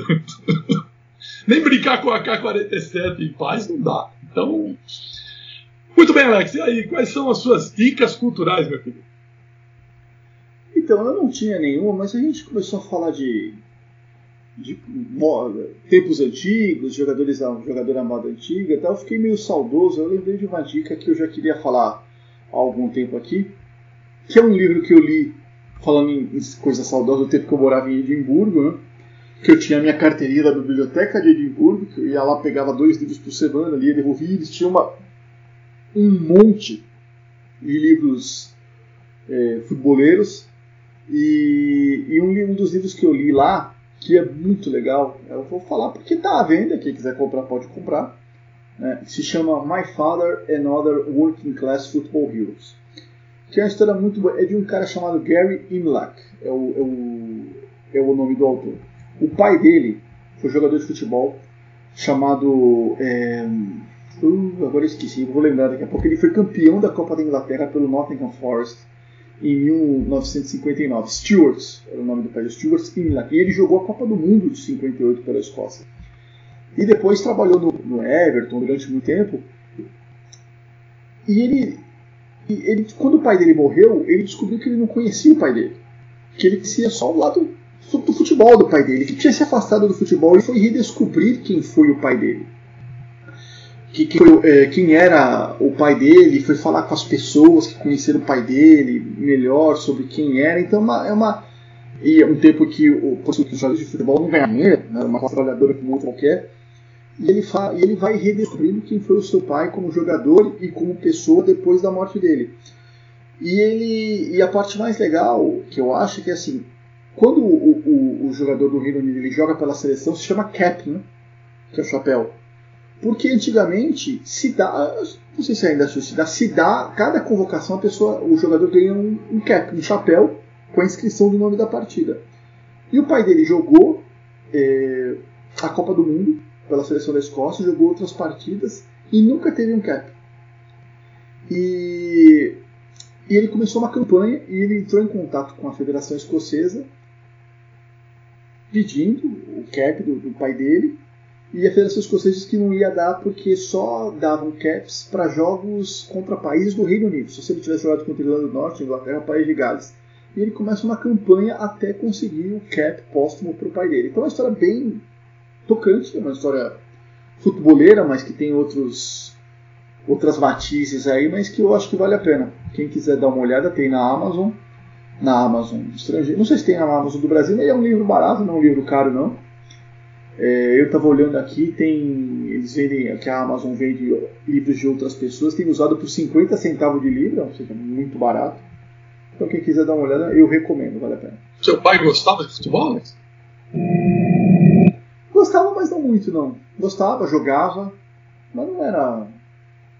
É, tinha outras preocupações na vida que além de jogar futebol. Então, não, ele gostava, me levava na, na Vila Belmiro, mas não, não era uma grande preocupação na vida dele. Igual o meu, igual meu. Se dependesse dele, futebol ficou no passado da infância. Ele sempre contava uma história que ele jogava no clube operário lá em Valinhos. Operário foi a vida inteira dele, ele foi operário. E ele ficou no, numa, numa barreira, numa cobrança de falta. E, e tava muito, tinha chovido, a bola estava muito pesada e ele tomou uma bolada na cara. E ele sempre falava dessa bolada na cara. Ele falou: Eu caí no chão, eu levantei, eu nunca mais piso aqui nessa merda, não quero mais saber. E dali o futebol deixou um pouco de ser é, interesse da vida dele. O pai dele, o meu avô também, é, tinha um passado. Meu, meu, meu avô tinha um apelido de tijolo. Porque uma vez ele foi cobrar uma falta, ele chutou a bola no travessão e dizem que a travessão caiu. Então o homem era meio barra pesada. É, é, essa é, esse é o antepassado da família Trivelato em Valinhos. A relação do Bruno com o pai dele é ligado ao futebol, a gente já sabe um pouco mais. É, ele, ele é futeboleiro, né, Bruno? Não, meu, meu pai é. Meu pai é, ele, ele acompanha, ele gosta de comentar, ele, é, ele joga ainda, né? Claro que a, a, pandemia não, não tem deixado já há mais de um ano, mas o futebol de sábado de manhã era sagrado, zagueiro rústico, zagueiro rústico, gosta de, um, de uma dividida, é, gosta de chutar uma bola, de afastar uma bola, aquelas que pegam na rede de cima, e quando pega na rede de cima é lateral, né? Então ele gosta de chutar na, na rede da quadra de society, uma coisa fantástica. Mas sim, tem, tem, tenho essa relação por causa dele. É muito por causa dele, porque me fez torcer, é, me levou ao estádio. Enfim, gosto de futebol porque fui apresentado ao futebol pelo meu pai, que sempre foi uma pessoa que gostou muito. E até hoje a gente pode compartilhar isso, né? Então, é, essa essa parte aí, essa, essa herança, pelo, pelo menos essa, né? As outras, eu não sei. A calvície e essa eu recebi já. Então, é, já coisas que ele já já pôde me passar. Né? Ah, eu só contar a história que meu pai, meu pai foi a vida meu pai foi padeiro, mas boa parte da, vida, da, da minha vida de infância ele foi zelador de prédio. E ele, ele, ele, trabalhava, a gente trabalhou num prédio e que tinha um cara que era muito influente no Santos, né? E ele arrumou, eu jogava, eu jogava futebol, jogava no gol, e ele arrumou para fazer um teste no Santos. E, o diretor, e ele é amigo, esse cara era amigo do Paulo Ferreira, diretor de futebol do Santos, e depois, quando eu cobri o Santos em 2000, o Paulo Ferreira era diretor de futebol, né? Como são as coisas. E eu fui me apresentar o Paulo Ferreira, o Paulo Ferreira me encaminhou para fazer o teste. O goleiro da, da, categoria era até o Nando, que hoje é piloto de avião, né, que foi campeão da Comebol de 98 pelo Santos. E fui fazer o teste, o técnico chamava Lelo, nunca vou esquecer. E o Lelo não deixou treinar. Ele praticamente me colocou assim, dois minutos no treino, eu entrei por último. Eu entrei, teve uma falta no cruzamento, eu saí, peguei a bola quando eu saí jogando, ele acabou o treino e depois ele falou que eles já tinham muito goleiro e pelo que ele tinha visto, dos cinco goleiros que eles tinham, dos seis goleiros que eles tinham, eu era o pior. Ele não viu, mas eu bem, eu era moleque e tal, deixei pra lá. Eu tive vergonha de falar pro meu pai que eu não tinha treinado. Porque se eu tivesse falado que eu tinha treinado, ele ia reclamar. Ele falou assim, eu falei, não, deixa pra lá. Eu falei, ah, meu pai não deu certo, deixa pra lá e tal. Então, o, a vez que eu, uma vez eu jogava na Portuguesa Santista, a vez que eu tive chance de fazer teste no Santos, foi até onde hoje é o CT do Santos, foi por causa do, por causa do meu pai. Mas não deu certo, não era, não era para ser. Eu também nem tinha talento para ser goleiro, na verdade. Eu era eu, eu, era um goleiro que, que pra, eu tinha que me sentir bem na primeira bola que vinha. Se a primeira bola que viesse em mim desse errado, putz, já era, já era. Era melhor me, me tirar do jogo. Bom, ainda bem que deu errado. Olhando agora a distância, nós temos você aqui você não é um convidado do Cabaré. Você viria como convidado se você fosse goleiro. Então, acho que todos nós ganhamos, hein, Bruno? Não. Certamente, certamente. Senão ele viria como convidado, contar as vivências na Portuguesa Santista, no interior de São Paulo, Sabino goleiro de muitos campos barrentos, né? Mas essa, essas histórias são muito bacanas. O dia que eu descobri que o Sabino tinha jogado na Portuguesa Santista, né? Jogou ali em categorias inferiores, foi muito legal, cara. Foi muito curioso saber, né?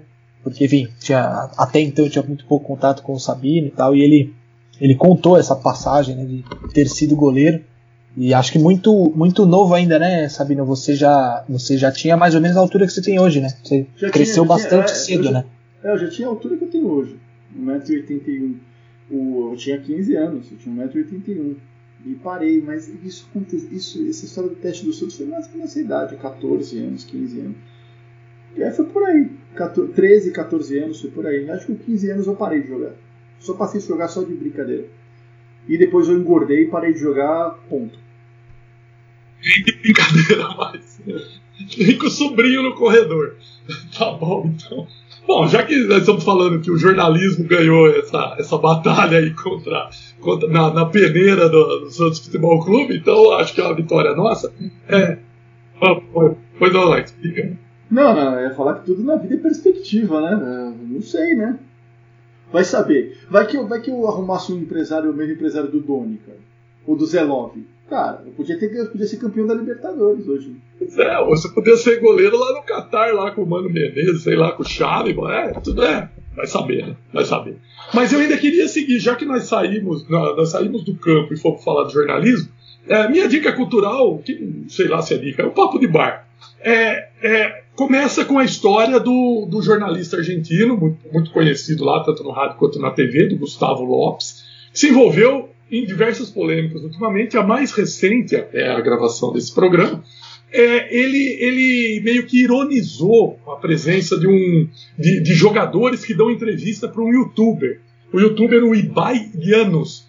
Ibai Llanos, ele é, ele é espanhol e, e é um cara que tem mais de 150 mil seguidores e assinantes. Então é gente que colabora, é gente que forma uma nuvem consistente, é uma, é uma situação diferente, não é um simples youtuber.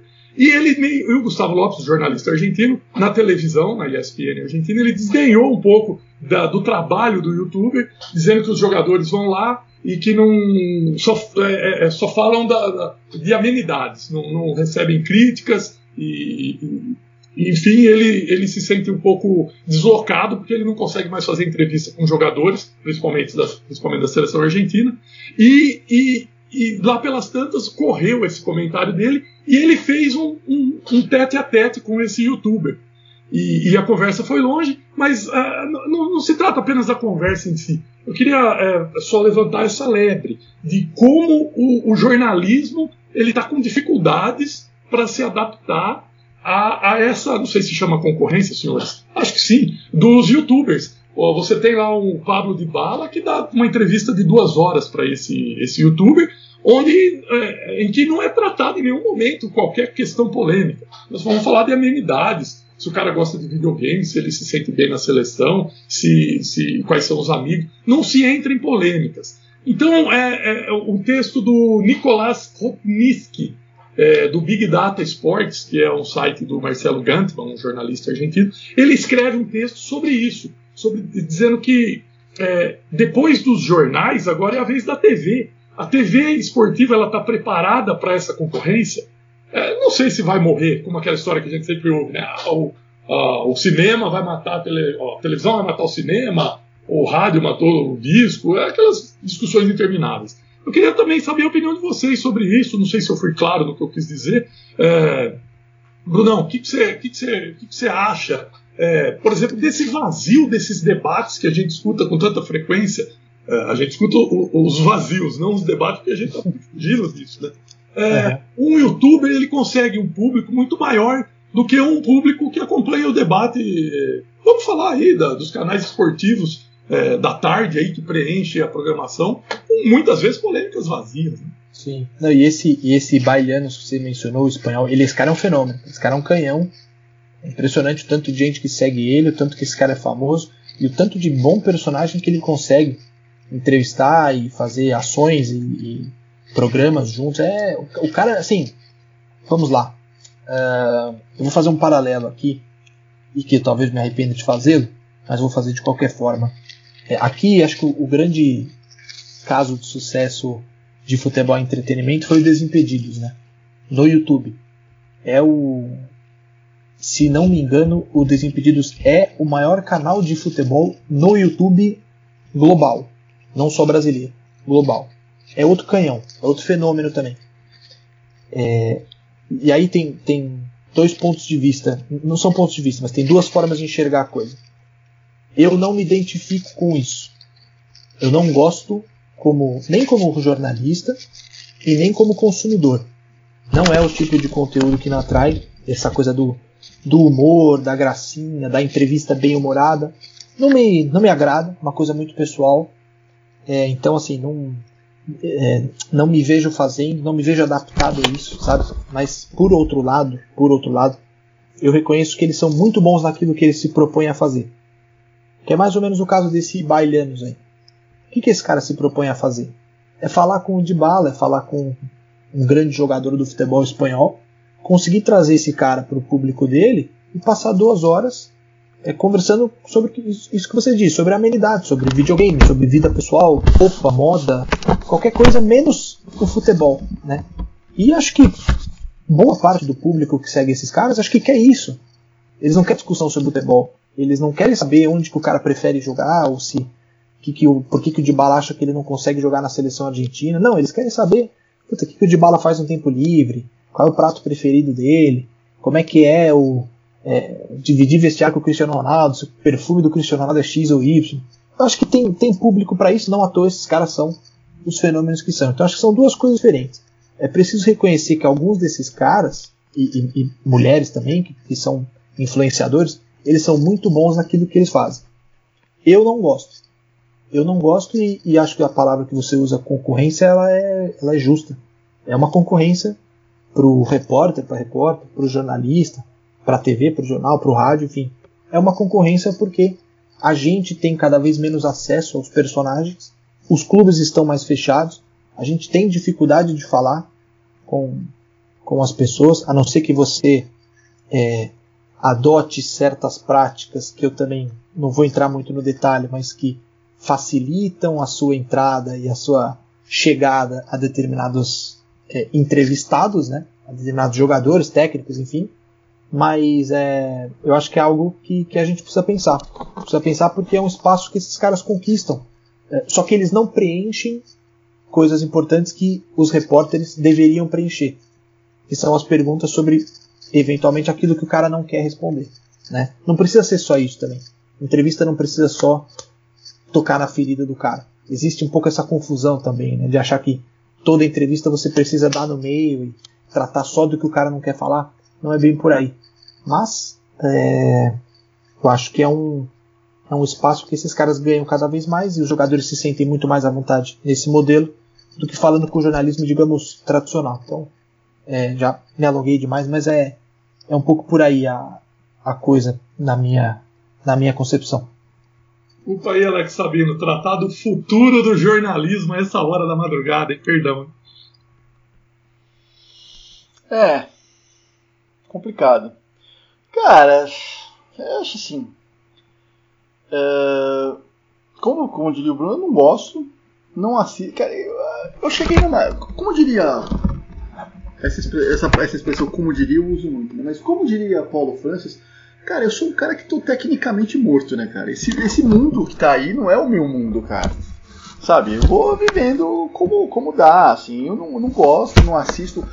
Eu fico contente se me derem a opção. Tá? Por exemplo, eu não gosto de jogo que só tem uma transmissão. Porque eu posso não querer ver o jogo com aquele narrador, eu, aquele, o comentarista pode me irritar, sabe? Eu posso não gostar da imagem. Por isso que o IPTV está aí para nos salvar, né, Sérgio Bruno? Está aí para salvar a nossa vida. Mas eu acho que não adianta lutar contra isso. A realidade é essa. Vou usar de como diria Peron, ah, cara, a única verdade é a realidade. Essa é a realidade. Não adianta a gente brigar, ficar puto. Ficar... Cara, mas é isso. É isso que tá aí, não vai mudar, não é a gente que vai mudar. A gente pode falar o que tá errado, isso tá errado. Não é um jornalismo. Me incomoda que queiram dizer que não, esse cara está concorrendo com o jornalismo. Não, o que ele faz é outra coisa. O problema é quando o jornalista quer fazer o que ele faz, né? E quer achar que é jornalismo. Né? É o tal do jornalismo de entretenimento. Então são duas coisas separadas. Acho normal que o jogador queira prefira falar com eles, porque são caras que ele se identificam, são caras que às vezes ele assistem, são caras da geração dele, são caras que ele vai falar sobre assuntos que ele quer falar. Às vezes ele não quer falar sobre por que, que ele foi substituído no último jogo, por que, que ele não tá jogando, sabe? Por que, que ele só fez dois gols nas últimas 23 partidas, sei lá, algo do tipo assim. Não quer falar sobre isso. Ele quer falar sobre amenidades. E esses caras estão aí pra, pra oferecer isso e ganham dinheiro. É, é natural, esse é o mundo que a gente vive. Agora, é, o que me incomoda é quando querem dizer que jornalismo é isso e quando querem que seja só isso, como os canais de televisão esportivos que têm a mesma fórmula de programa das 10 da manhã às 10 da noite. Isso realmente me incomoda. Isso aí você está forçando o seu telespectador a consumir uma coisa. Está fazendo ele se tornar um idiota. Está emburrecendo as pessoas. Então esse cara ele dá uma opção, mas tem 500 mil opções. Sabe? Você pode entrar no YouTube para ver esse cara falando com o Dybala duas horas sobre roupa, mas você pode ver o documentário do Grant Wall falando sobre o futebol na Argentina, falando sobre. Cara, tem milhões de opções, não adianta ficar. E, cara, que. Quem é o Gustavo Lopes na fila do pão pra querer brigar com o cara? O cara que do nada esculacha o Mono Burgos, porque o Mono Burgos colocou a emissora dele em última na fila. Baixa a bola o Gustavo Lopes também, né? Eu acho que não é minha praia, mas eu entendo que existe, do mesmo jeito que existem outras coisas que eu não gosto, cara. Mas, é. O que podemos fazer? Podemos, podemos vir aqui no cabaré e falar sobre as coisas que nós gostamos, né, cara? E as pessoas que quiserem nos seguir, que nos ouvir, que quiserem nos ouvir, que venham com a gente. Quem não quiser, vai ouvir, vai ouvir. Vai ver a série do Cartoloco no Resende, só qualquer coisa assim. Pois é. É porque a gente cresceu com aquela ideia de que o jornalismo é a, é, é a ponte né, entre o ídolo e nós, consumidores, torcedores, fãs e tal. E, e aí, né, a, a, era a única voz que, que, que tinha do, do, jornalismo, agora não é mais. Né? O próprio jogador tem o seu canal e esses, esses youtubers têm a sua, a sua produção própria também. Então. O Marcelo, o, o Marcelo, o Trivelo, o Marcelo do Real Madrid ele raramente dá entrevista, porque a assessoria dele fala que tudo que ele tem que falar, ele, ele fala no canal dele, no Instagram, no, na conta dele no, no, no Twitter. É o canal dele para ele, falar, ele falar como ele quer, do jeito que ele quer, controlar a narrativa da vida dele, cara. É, faz parte. É, o, é, o, é uma. Você já usou essa expressão aqui, é uma Tiago Leifertização da, da vida, cara. Sabe? E dá certo, porque porque esses caras têm sucesso, então que eles sejam felizes, cara, né, nessa vida deles aí, mas que não contem comigo, né? Nem comigo. Muito bem, é um, é um debate que podemos tocar em frente na, em próximas edições. Vamos ver como é que vai ser isso aí, porque olha, assistir programa de, de debate, tanto na TV brasileira quanto na Argentina, tá um porre, tá muito chato. Bom, na minha opinião. Uh, Brunão, valeu, hein? Vamos fechando o, o, o barzinho. Você já trocou aí, eu já vi que você já trocou de acomodação. Eu acho que você já está prestes a ir pro bercinho, não? Ah, vou. Daqui a pouco é cabecinha no travesseiro e tirar um sono bastante agradável. Mas ursinho de pelúcia não? De pelúcia? Não, não, não tenho costume, não tenho costume. Mas se me presentearem com um, quem sabe, né? Mas é, passando mais uma noite agradável, é, discussão boa essa. Gosto dessas discussões sobre jornalismo, sobre o que nós estamos fazendo, o que, o que está acontecendo né, com comunicação com o futebol. E algo que eu venho pensando muito assim é, sobre algo que o, que o Sabino mencionou também, essa infantilização do nosso futebol. A, a forma de ver o futebol no Brasil, é, não vou falar em geral porque você também escolhe o futebol que você quer, né? Tem o documentário de Grant Wall, como o Sabino falou, enfim, tem, tem gente fazendo coisa séria. Mas é, se você pegar a TV principalmente, é uma infantilização daquilo que está sendo escrito pela história do futebol. Então a passagem do repórter ele é sempre com um tom de voz que parece que o repórter está num parquinho, ele não está num, não tá num campo de futebol, né? É, sabe, aquela coisa, ah, o jogador hoje, que não sei o que lá, e aí entra um meme no meio da matéria, aquela coisa meio. Parece que é uma coisa para fácil digestão, sabe? É, não sei, é, algo que eu penso bastante, me incomoda profundamente. E me incomoda porque eu vejo o futebol como uma coisa muito séria. O futebol para mim é muito sério. Eu não só trabalho com futebol, como eu amo futebol, como eu, eu vivo de futebol. Né? Se, cara, sem futebol, sem futebol eu não sou eu. eu seria uma pessoa completamente diferente. Então, para mim é muito sério, cara. É muito sério. Tem, tem a ver com os meus sonhos, com, com a forma como eu concebo minha vida. É, essa infantilização de tudo que acontece aí. Ter um verniz engraçadinho, uma voz mais, mais, mais molecote, assim. Isso aí me, me enfim, já, acho que já deu no saco já. Mas é isso. Até a, até a próxima. Ainda pegar. É porque nós temos, nós temos, nós temos uma vertente hoje que é o é, a- não é a cobertura do, do, do espo- esportivo, a cobertura do futebol, né? É, te- tem a cobertura de quem cobre o futebol, né, cara? Os- as pessoas que estão na TV, elas viraram celebridades, elas são motivo de matéria, o que eu acho um absurdo, cara. Eu acho absurdo o jornalista dar entrevista pra jornalista, cara. O jornalista não tem que dar entrevista, tem que fazer entrevista, cara. Tudo bem, eu, você tá lançando um livro, cara, é, é outra questão. Agora, por que você fez um determinado comentário na TV, você dá entrevista, cara, é um negócio que não entra na minha cabeça. Não entra na minha cabeça. Mas, cara, mais uma vez, esse é o mundo que a gente vive. Tem até uma história de um. Eu não vou citar nomes, obviamente, nem emissora, mas de um cara que fez uma matéria, a matéria. O repórter fez uma matéria.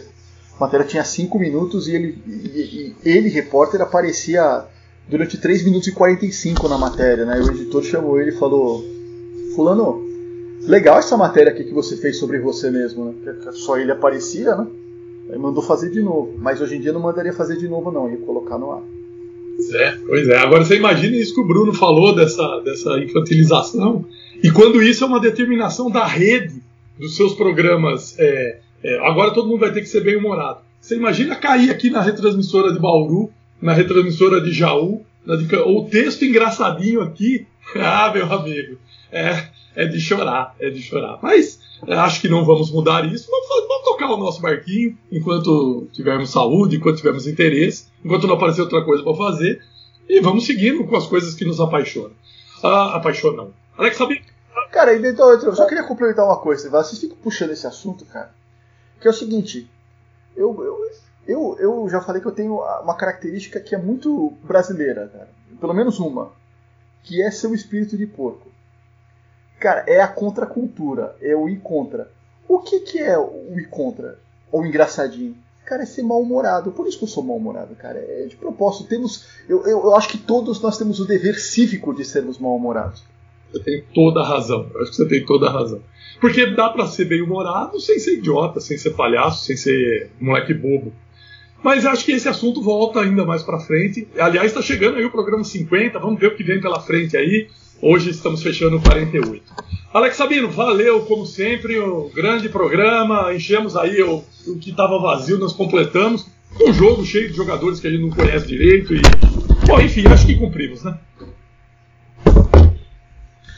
Ah, Trivela, mais uma vez, sabremos, sabremos cumprir, sabremos cumprir, como diria o hino do, do Uruguai. Cara, se a gente colocou, fizer um jogo aqui da Copa CESP da imprensa, vai, vai sair programa, pô.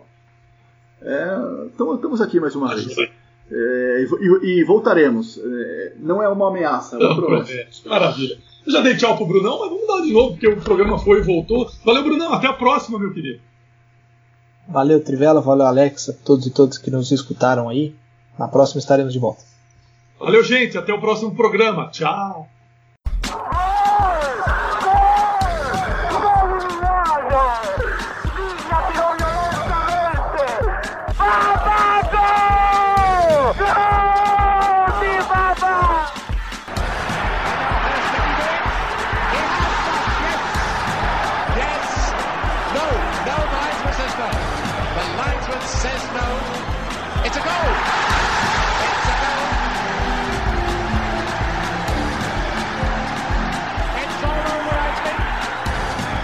Bola para Rivelino, Rivelino para Jair, correu pela ponta esquerda, traiu o Paquete, passou por ele, lança a pelota Pelé, Pelé dominou, Carlos Alberto está livre, correu, Carlinhos, atirou, gol!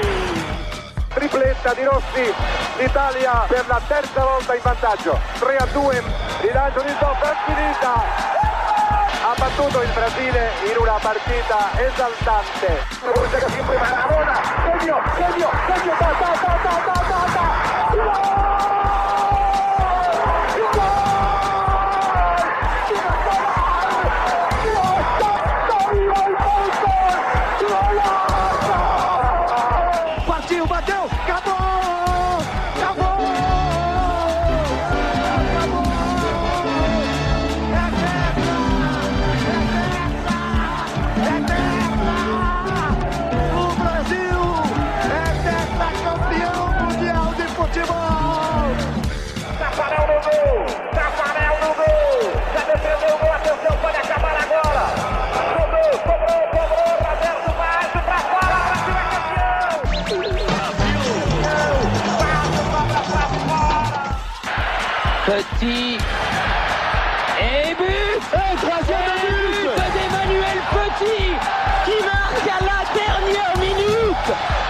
Du délire dans le Stade de France, 48e minute.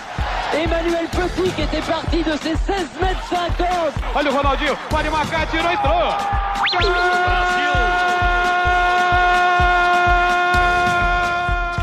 You're a good soldier, choosing your battle.